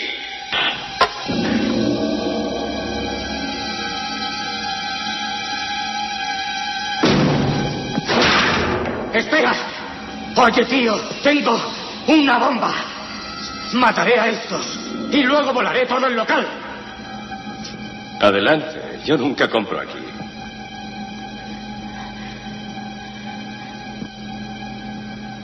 Tranquilízate, amigo. ¿Quieres hablar? Pues hablaremos. Me gusta la conversación. No quiero hablar contigo. Quiero que vengan las cámaras de televisión. Haz que vengan de una vez. No puedo hacer eso. ¿Por qué? No trato con psicópatas. Yo me los cargo. No soy un psicópata. Soy un héroe. Un cazador cojonudo. Un héroe del nuevo mundo. El crimen es una plaga y yo soy el remedio. ¡Muere! ¡Toma!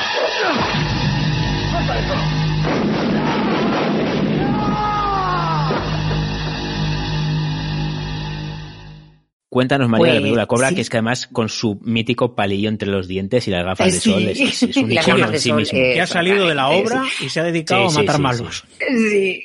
Y además la pistola apoyada sin el hombro, que era el cartel de la película, era, era fantástico. A ver, Sylvester Stallone es un actor, eh, yo es que tengo debilidad por él, eh, porque ya os dije antes cuando hablábamos de Schwarzenegger que a mí me parece un tipo muy inteligente. De hecho, él fue el que escribió el, el guion de Rocky y eh, que es la película, la primera de las películas de Rocky, y ganó un Oscar al mejor guion. O sea, no tiene un Oscar al mejor actor, pero tiene un Oscar al mejor guion original, y a mí eso ya me parece eh, un, mérito, ¿no? En esta película, que es del año 95, 1995, pues la dirigió un señor que se llama George, Pan, eh, tiene un apellido así como un poco griego.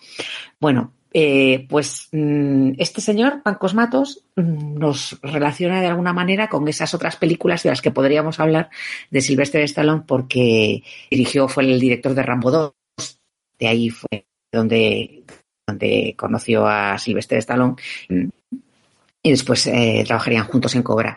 Eh, este señor Pancos Matos tiene una película que es una película de acción como muy angustiante, a mí me gusta mucho, es un poquito anterior, que se llama El puente del, Casa- del puente de Cassandra. No sé si, si lo recordáis, que es de un tren que va por Europa Central, eh, que hay un atentado en un puente que es el, típico de, catástrofes, ¿no? Eh, un montón de personajes que se encuentran en ese, en ese tren donde hay eh, supervivientes de la Segunda Guerra Mundial. Bueno, se crea ahí una especie de, de de atmósfera de tensión muy, muy interesante. Bueno, pues eh, este hombre dirigió la película de Cobra, que la premisa es muy sencilla.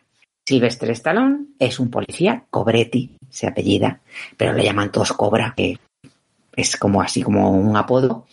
Eh, eso por un lado, que además eh, no es el típico tío que le ves con cara de bruto y tal. La primera escena en la que en la película pues es la, mm, entra de negociador asalto, con lo cual ya ves que no es simplemente un paisano bruto, sino que tiene algo más en la cabeza, etcétera. Luego aparece la chica guapa, mm, que tiene que ser la, el otro vértice del triángulo, y por último, adivinad, una malvada corporación.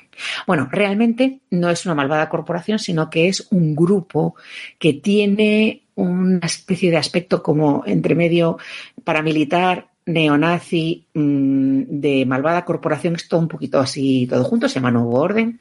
Como un poco secta, ¿no? Sí, sí, sí, es no se sabe muy bien. Esto lo que decía antes Emilio, ¿no? Que nunca se definen bien a estos malos que actúan, pues porque sí, porque, oye, toca son, son las 12 de la mañana, toca ser malo, ¿no? Y entonces, pues, mm, nos levantamos y, y, y aquí vamos a votar, a quien sea. O sea, no tenemos un, un presupuesto ni un orden del día en, la reunión de hoy para matar. Pues en este caso, este, esta especie de, grupo, este grupo extraño, pues es el que va a, ocasionar una serie de problemas tanto a la, muchacha en cuestión, que es empresaria y tal, y al policía que la va, que la va a proteger desde luego, que es Silvestre Stallone. Y la verdad es que es una película súper entretenida, ¿eh? una película muy entretenida. Yo creo que está bastante bien hecha. Y, y realmente que aquí el, el, aspecto físico de Stallone además cambió porque se cortó un poco el pelo largo ese de la cinta de Rambo y apareció así como un poquillo más, más aseado, más, mmm, un poco más formal, ¿no? Pero bueno, ahora la, el arma ese en la, en el cartel de la película nos explicará Sergio cuál era. Pues mira, vamos a ver, este arma es un subfusil raro, raro, raro. Mira, por de pronto fue diseñado en Finlandia por el ingeniero Jali Timari, estos nombres son un poco curiosos de ahí de este país. La empresa fue la Yatimatic SMG y de ahí recibe el nombre este subfusil, el subfusil Yatimatic. El objetivo en sí era buscar un arma muy portable, es decir, es muy pequeñita, muy cortita, Normalmente por debajo de lo que es el, el, tamaño habitual de un subfusil, de los que suelen utilizar las Fuerzas Armadas, pero un poco por encima de lo que serían esas pistolas ametralladoras que ya he dicho de que no, no daban una solución a, la necesidad de mayor potencia de fuego.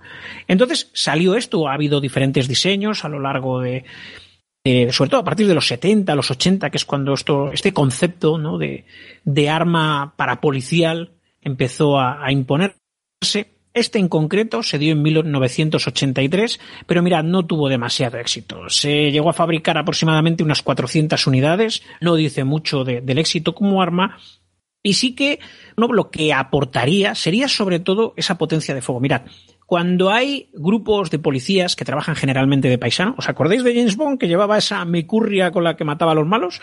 Bueno, pues no se trata de ir tan poco armado, pero tampoco de llevar un arma que no se pueda camuflar o por lo menos no demasiado. Entonces, este tipo de subfusil lo que permite es que a un policía de paisano más o menos pueda llevar este arma oculta o semioculta y que en caso de tener que enfrentarse a una amenaza donde se espere eh, una respuesta armada contundente, y nada mejor que estas corporaciones, sectas, grupos mafiosos, donde, bueno, los malos no solo no se van a entregar, sino que además encima probablemente van a hacer fuego contra ti y en muchas ocasiones pueden llegar a tener eh, un armamento más potente, pues entonces estos grupos mm, policiales pueden, pueden aportar esa potencia de fuego de estos subfusiles. Quieres decir para... que los puedes matar a gusto tranquilamente. Bueno, esto de matarlos, tendríamos que irnos a las normas de enfrentamiento, código penal, ley de enjuiciamiento criminal, y al final en España terminas tú en la cárcel. Pero no vamos a entrar ahí. Que me perdonen los jueces, os, os, os quiero. El... Es broma, es no, broma. Es lo bueno de las pelis americanas que te ponen unos malos a los que puedes matar, ¿sabes? Que, que, que están ahí para eso. Son bueno, malos y ya está. A ver, al final el cine es cine. Y entonces, habitualmente, pues hay que darle a esto un poco de énfasis. Mira, yo, yo conozco a algunos amigos que, que su trabajo es ser policía y cada vez que tienen una intervención, por pequeña que sea, por pequeña que sea, repito, les lleva horas de trabajo burocrático presentárselo ante el juez, que no es ni mejor ni peor, simplemente es el procedimiento que se lleva para salvaguardar los derechos de la persona, que a lo mejor incluso se piensa que ha cometido un delito y no lo ha cometido, o al revés, hay que demostrar que en efecto ese señor es muy malo y que, y que bueno, que se merece estar en la cárcel, ¿no? Con lo cual, esta de las películas americanas que por la mañana tienen un tiroteo, por la tarde tienen otro y al día siguiente eh, están con la guapa de turno y repelen otra agresión, mira, esto estoy seguro que un policía, de verdad, en cualquier país del mundo, a partir del primero ya está en casita, relajado. No te digo yo si no sería de baja psicológica, sobre todo si se ha cargado a alguien, que, que eso tiene que ser complicado. ¿eh? Y oye, fin, pero bueno, es el cine norteamericano. Bueno, pues que sepamos que este tipo de subfusiles, aunque este en concreto, el, el Yatimatic SMG, no tuvo éxito, sí existen otro tipo de armas. Os sonará, por ejemplo, casi seguro la casa HK, pues que ha creado versiones compactas del MP5. Hay otro modelo que es el MP7 y te aportan eso, una capacidad de disparo a ráfagas, de una potencia de fuego que pueda suponer si esa agresión por parte de un presunto malhechor muy bien armado y con ganas de emplear sus armas, pues puedas tú, digamos, enfrentarte hasta que probablemente pues lleguen otras fuerzas más capacitadas, ¿no? Aquí ya estaríamos con fuerzas especiales y demás. Pero efectivamente, o sea, el, el concepto ya empezó en ese momento, pero no sé por qué exactamente buscaron este subfusil que parece, iba a decir una mini Uzi, no, es una pistola un poquito más grande, con un cargador muy largo que sale del centro, porque la cadencia de fuego que tienen es muy elevada y por lo tanto se les acabaría enseguida la munición, y un, y un, y un pistolete abatible en parte delantera. Es curioso, cuando menos, pero yo entiendo que aquí no buscaron más que eso, un arma curiosa, rara y que hiciera mucho ruido y disparara muchas balas. Sí, además las armas curiosas y raras quedan muy bien en el cine. Hay, hay armas que en el cine salen como armas megafuturistas y que son armas de, vamos, que existen realmente, no se han hecho para las películas, simplemente es un diseño, bueno, pues poco convencional, ¿no? Exactamente, si hay algunos eh, que son muy raritos, por ejemplo el P90 o el Steyr AUG, o bueno, me imagino que en su momento cuando si, si una persona que combatió en la Primera Guerra Mundial con un, yo que sé, con un Mauser o con un fusil Lee Enfield, estos de cerrojo, y llegó a la Segunda Guerra Mundial donde vio el, el fusil de asalto, el STG-44 alemán, diría, caray, esto es como un arma Sí, sí, de, otro- el de otra época, ¿no? Y, y tendría razón, efectivamente. Oye, y además os quería comentar, la que a mí me encanta es la pistola que lleva Marion Cobretti, que esta es una col maravillosa, una Gold Cup National Match. Eh, se introdujo en 1957 y lo más curioso que tiene esta pistola es que no es para nada un arma policial, es una pistola de competición. O sea, es, es curiosísima. Y desde luego con esas cachas blancas con la cara de una cobra al lado que le dan ese puntito de calidad. La Claro, verdad es que a mí me encanta porque además yo a nivel deportivo tengo una que no es igual, pero es parecida. Y no le he puesto precisamente estas cachas, que tengo pensado comprárselas, porque en nivel competitivo, pues sería ir por detrás de, del resto de los compañeros que compiten, pero son una preciosidad para, pues eso, para verla de vez en cuando y decir, joder, qué bueno, sí, me parezco a cobra. Voy a por un parillo. Igualito, claro. Oye, también como curiosidad os diré que precisamente este arma eh, incorpora unos elementos de puntería que son para hacer tiro de competición y que para nada son de uso en fuerzas policiales. Lo más probable es que este señor, cuando se sacara la pistola del cinto o donde se lo sacara, el alza que tiene sobredimensionada y preparada para hacer eh, un tiro de puntería, probablemente le haría alguna herida, le haría algún corte o alguna cosa, con lo cual de nuevo volvemos al mundo de las películas. Ajá. Sí, lo curioso además de Cobra es, es que el arma que salga en la portada sea en su fusil, porque para, vamos, preparando este programa hemos visto un montón de, armas de que salen en películas y corrígeme Sergio si me equivoco, pero, pero los subfusiles, eh, por ejemplo, los, los UCIs, una época en que estuvieron muy, muy, muy de moda, pero era la típica arma del malo. Era el terrorista el que llevaba el, el, el UCI, el fusil. El, el bueno iba con, con otra cosa. Ojo, esto es un poco relativo, porque aquí nos tendríamos que empezar a meter en la carrera de armamentos que ha existido siempre, eh, pues bueno, a nivel militar y, ¿por qué no?, a nivel delincuencial, ¿no? El, el delincuente, en la mayor parte de las ocasiones, hasta donde yo sé, pues lo que hace es que trata de delinquir y que no le pillen.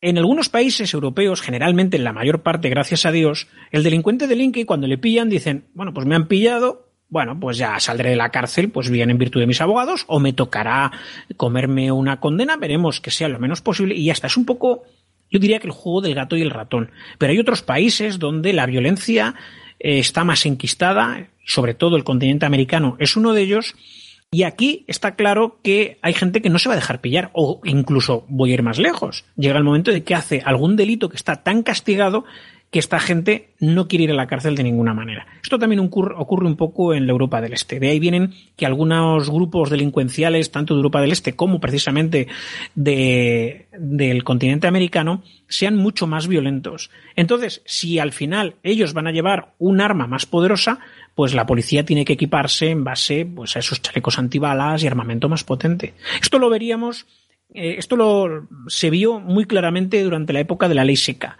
donde bueno, pues la, la explotación del, del, alcohol ilegal hizo que hubiera una serie de grupos mafiosos que se hicieron con enormes cantidades de, dinero, con un poder enorme, y llegó el momento de que los mafiosos estaban equipados en ocasiones con armamento puramente militar, estaríamos hablando del Tommy Gun, el, el subfusil Thompson, o incluso algún fusil ametrallador Browning, armas, como digo, netamente militares, y la policía en el mejor de los casos llevaba sus revólveres del 38 o um, si estaban un poquito mejor equipados, pues algunas carabinas de estas Winchester de palanca o alguna escopeta.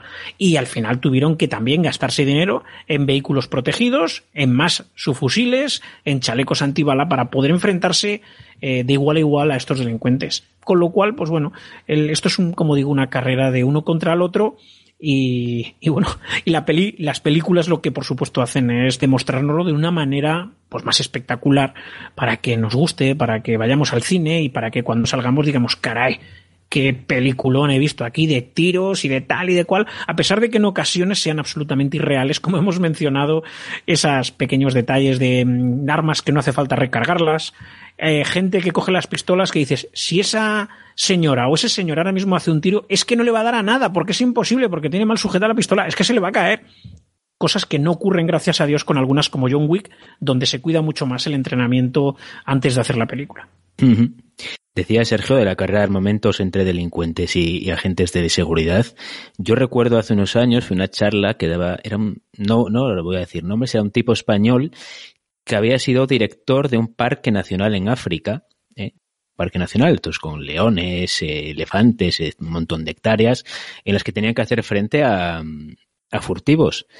Y su gran logro como conservador del Parque Nacional no había sido, pues, investigar los leones ni nada por el estilo, había sido conseguir armas automáticas para sus guardas. Claro, Eso fíjate. era lo que él había pedido al gobierno que necesitaba para conservar el parque. ¿Por qué? Porque estaba enfrentando a furtivos que ganaban un montón de dinero con, con males que mataban, que estaban armados con armas automáticas y sus guardas, algunos llevaban fusiles de la Segunda Guerra Mundial, de estos de... Sí, de cerrojo, sí, de lo cerrojo, habitual. Exactamente. Lo más parecido Entonces, a un fusil de caza. Así es. Entonces ya ves, sí, sí. Eh, cuando, cuando los malos van muy, muy bien armados y tienes que enfrentarte a ellos, tienes que ir por lo menos igual de armado. Claro, es que tú piensas una cosa, en algunos de esos países africanos el, no es tan importante los tráficos de drogas o el tráfico de armas, sino el tema de la caza ilegal que es muy, muy rentable y que además en muchas ocasiones constituye el único medio de vida, vamos a decir, un poquito más diferente de lo que pueda ser, pues no sé, cultivar una pequeña parcela o poco más. Y esta, bueno, y para salvaguardar ese tipo de, vida, esta gente sí que se enfrentan a, a los guardas forestales o a los guardas de campo porque es que además incluso en esos países también como es bueno es de todos conocidos que, incluso el valor de la vida también es un poquito inferior de, de lo que pensamos en Europa. Allí eh, si hay un guarda forestal que no permita la caza ilegal o que incluso sea incorruptible o que no se vea respaldado por el estado que en el que se encuentre pues al final una de dos o, o traga o es fácil que si no cuenta con bueno es mejor dicho es fácil que trague si no cuenta con los medios, pero si se ve respaldado, si cuenta con los medios adecuados y si se encuentra, como digo yo siempre, pagado de una manera como mínimo eh, regular, que ya sabemos que en esos países muchas veces carecen de todo, pues ese hombre sí que va a hacer su trabajo y, está claro que se van a tener que enfrentar casi, casi, eh, hablar de cazadores en estos países, casi, casi diría que es casi luchar contra una guerrilla. Sí, sí. De hecho, en la charla que ella nos puso la foto de tres guardas que habían muerto en enfrentamientos con los furtivos. Así, eso sí que es conservación de naturaleza, amigos. No, no, es, es, es una pasada. Lo, lo, que tenemos en Europa, eh, hoy en día al menos, es una maravilla el, el, sistema de vida que tenemos comparado con lo que en realidad ocurre en otros países, donde, como digo, pues bien sea por cultura, bien sea por necesidad, por lo que sea, la vida humana no se valora tanto. Así es. De hecho, y bueno, sí, ya... sí, tienes mucha razón, Sergio, mucha razón. De hecho, un, uno de los indicadores de desarrollo y, de, y de, de, seguridad de un país, y relacionándolo mucho con el tema de las armas, es eh, el precio de un fusil AK-47. Según cuánto, o sea, cuanto más barato sea comprar un fusil AK-47, menos vale la vida de una persona en ese país. Qué pasada. Pues en muchos de esos países los AK-47 corren como claro, la espuma. Claro, claro. Muy bien. Y de ahí nos pasamos a pues a un descanso, amigos, porque en esta lista de películas que tenemos para tratar nos quedan un montón de pelis por ver. Ya sé, querido oyente, que estás pensando, pero si no habéis hablado de... Pues no, no hemos hablado de, hablaremos de en el siguiente programa. En este programa de Niebla de Guerra y de Motor y al Aire, os prometemos, si os ha gustado este, hacer una segunda parte de armas míticas de la historia del cine. Es más, tal vez en el futuro nos vayamos a armas fantásticas o de ciencia ficción, aunque no exactamente en motor y al aire. Ya os contaremos cuál es el plan. Pues hasta aquí hemos llegado hoy. Sergio, muchísimas gracias. Muchas gracias a vosotros. María, muchísimas gracias por tu aporte sobre el cine. Ay, muchísimas gracias a vosotros que me lo he pasado bomba como yo. La verdad es que espero, no sé si los oyentes, no sé si esto lo transmitimos a los oyentes, pero uno de los motivos por los que hacemos podcast es porque lo pasamos muy bien grabando. Muchísimo. Y charlando de las cosas que nos gustan, además con, con otras personas con las que eh, creamos esa estructura pieza a pieza, como va a ser este, este programita, y que estoy seguro que les va a encantar a la gente. Muy bien, pues muchísimas gracias por estar aquí. Un abrazo a todos, queridos oyentes, y nos vemos en el siguiente programa. Las músicas de principio y final de este programa corren a cargo de Soundside. Muchísimas gracias a Sergio de Niebla de Guerra y a María Vázquez del podcast Cita con Rama, el podcast de la ciencia ficción que no os podéis perder si sois aficionados al tema. Esto es todo por ahora. Probablemente nos tomemos un descanso durante el verano, en el que tendremos muy poquitas publicaciones, y nos vemos a la vuelta del verano con un montón de material que ya tenemos preparado algunas cosas están ya en el horno, de otras tenemos la receta lista y los ingredientes. Volveremos con los pilotos españoles en la Segunda Guerra Mundial, esta vez en el bando rojo, y con un montón de historias más de aviación. Buen verano, disfrutad y buen vuelo.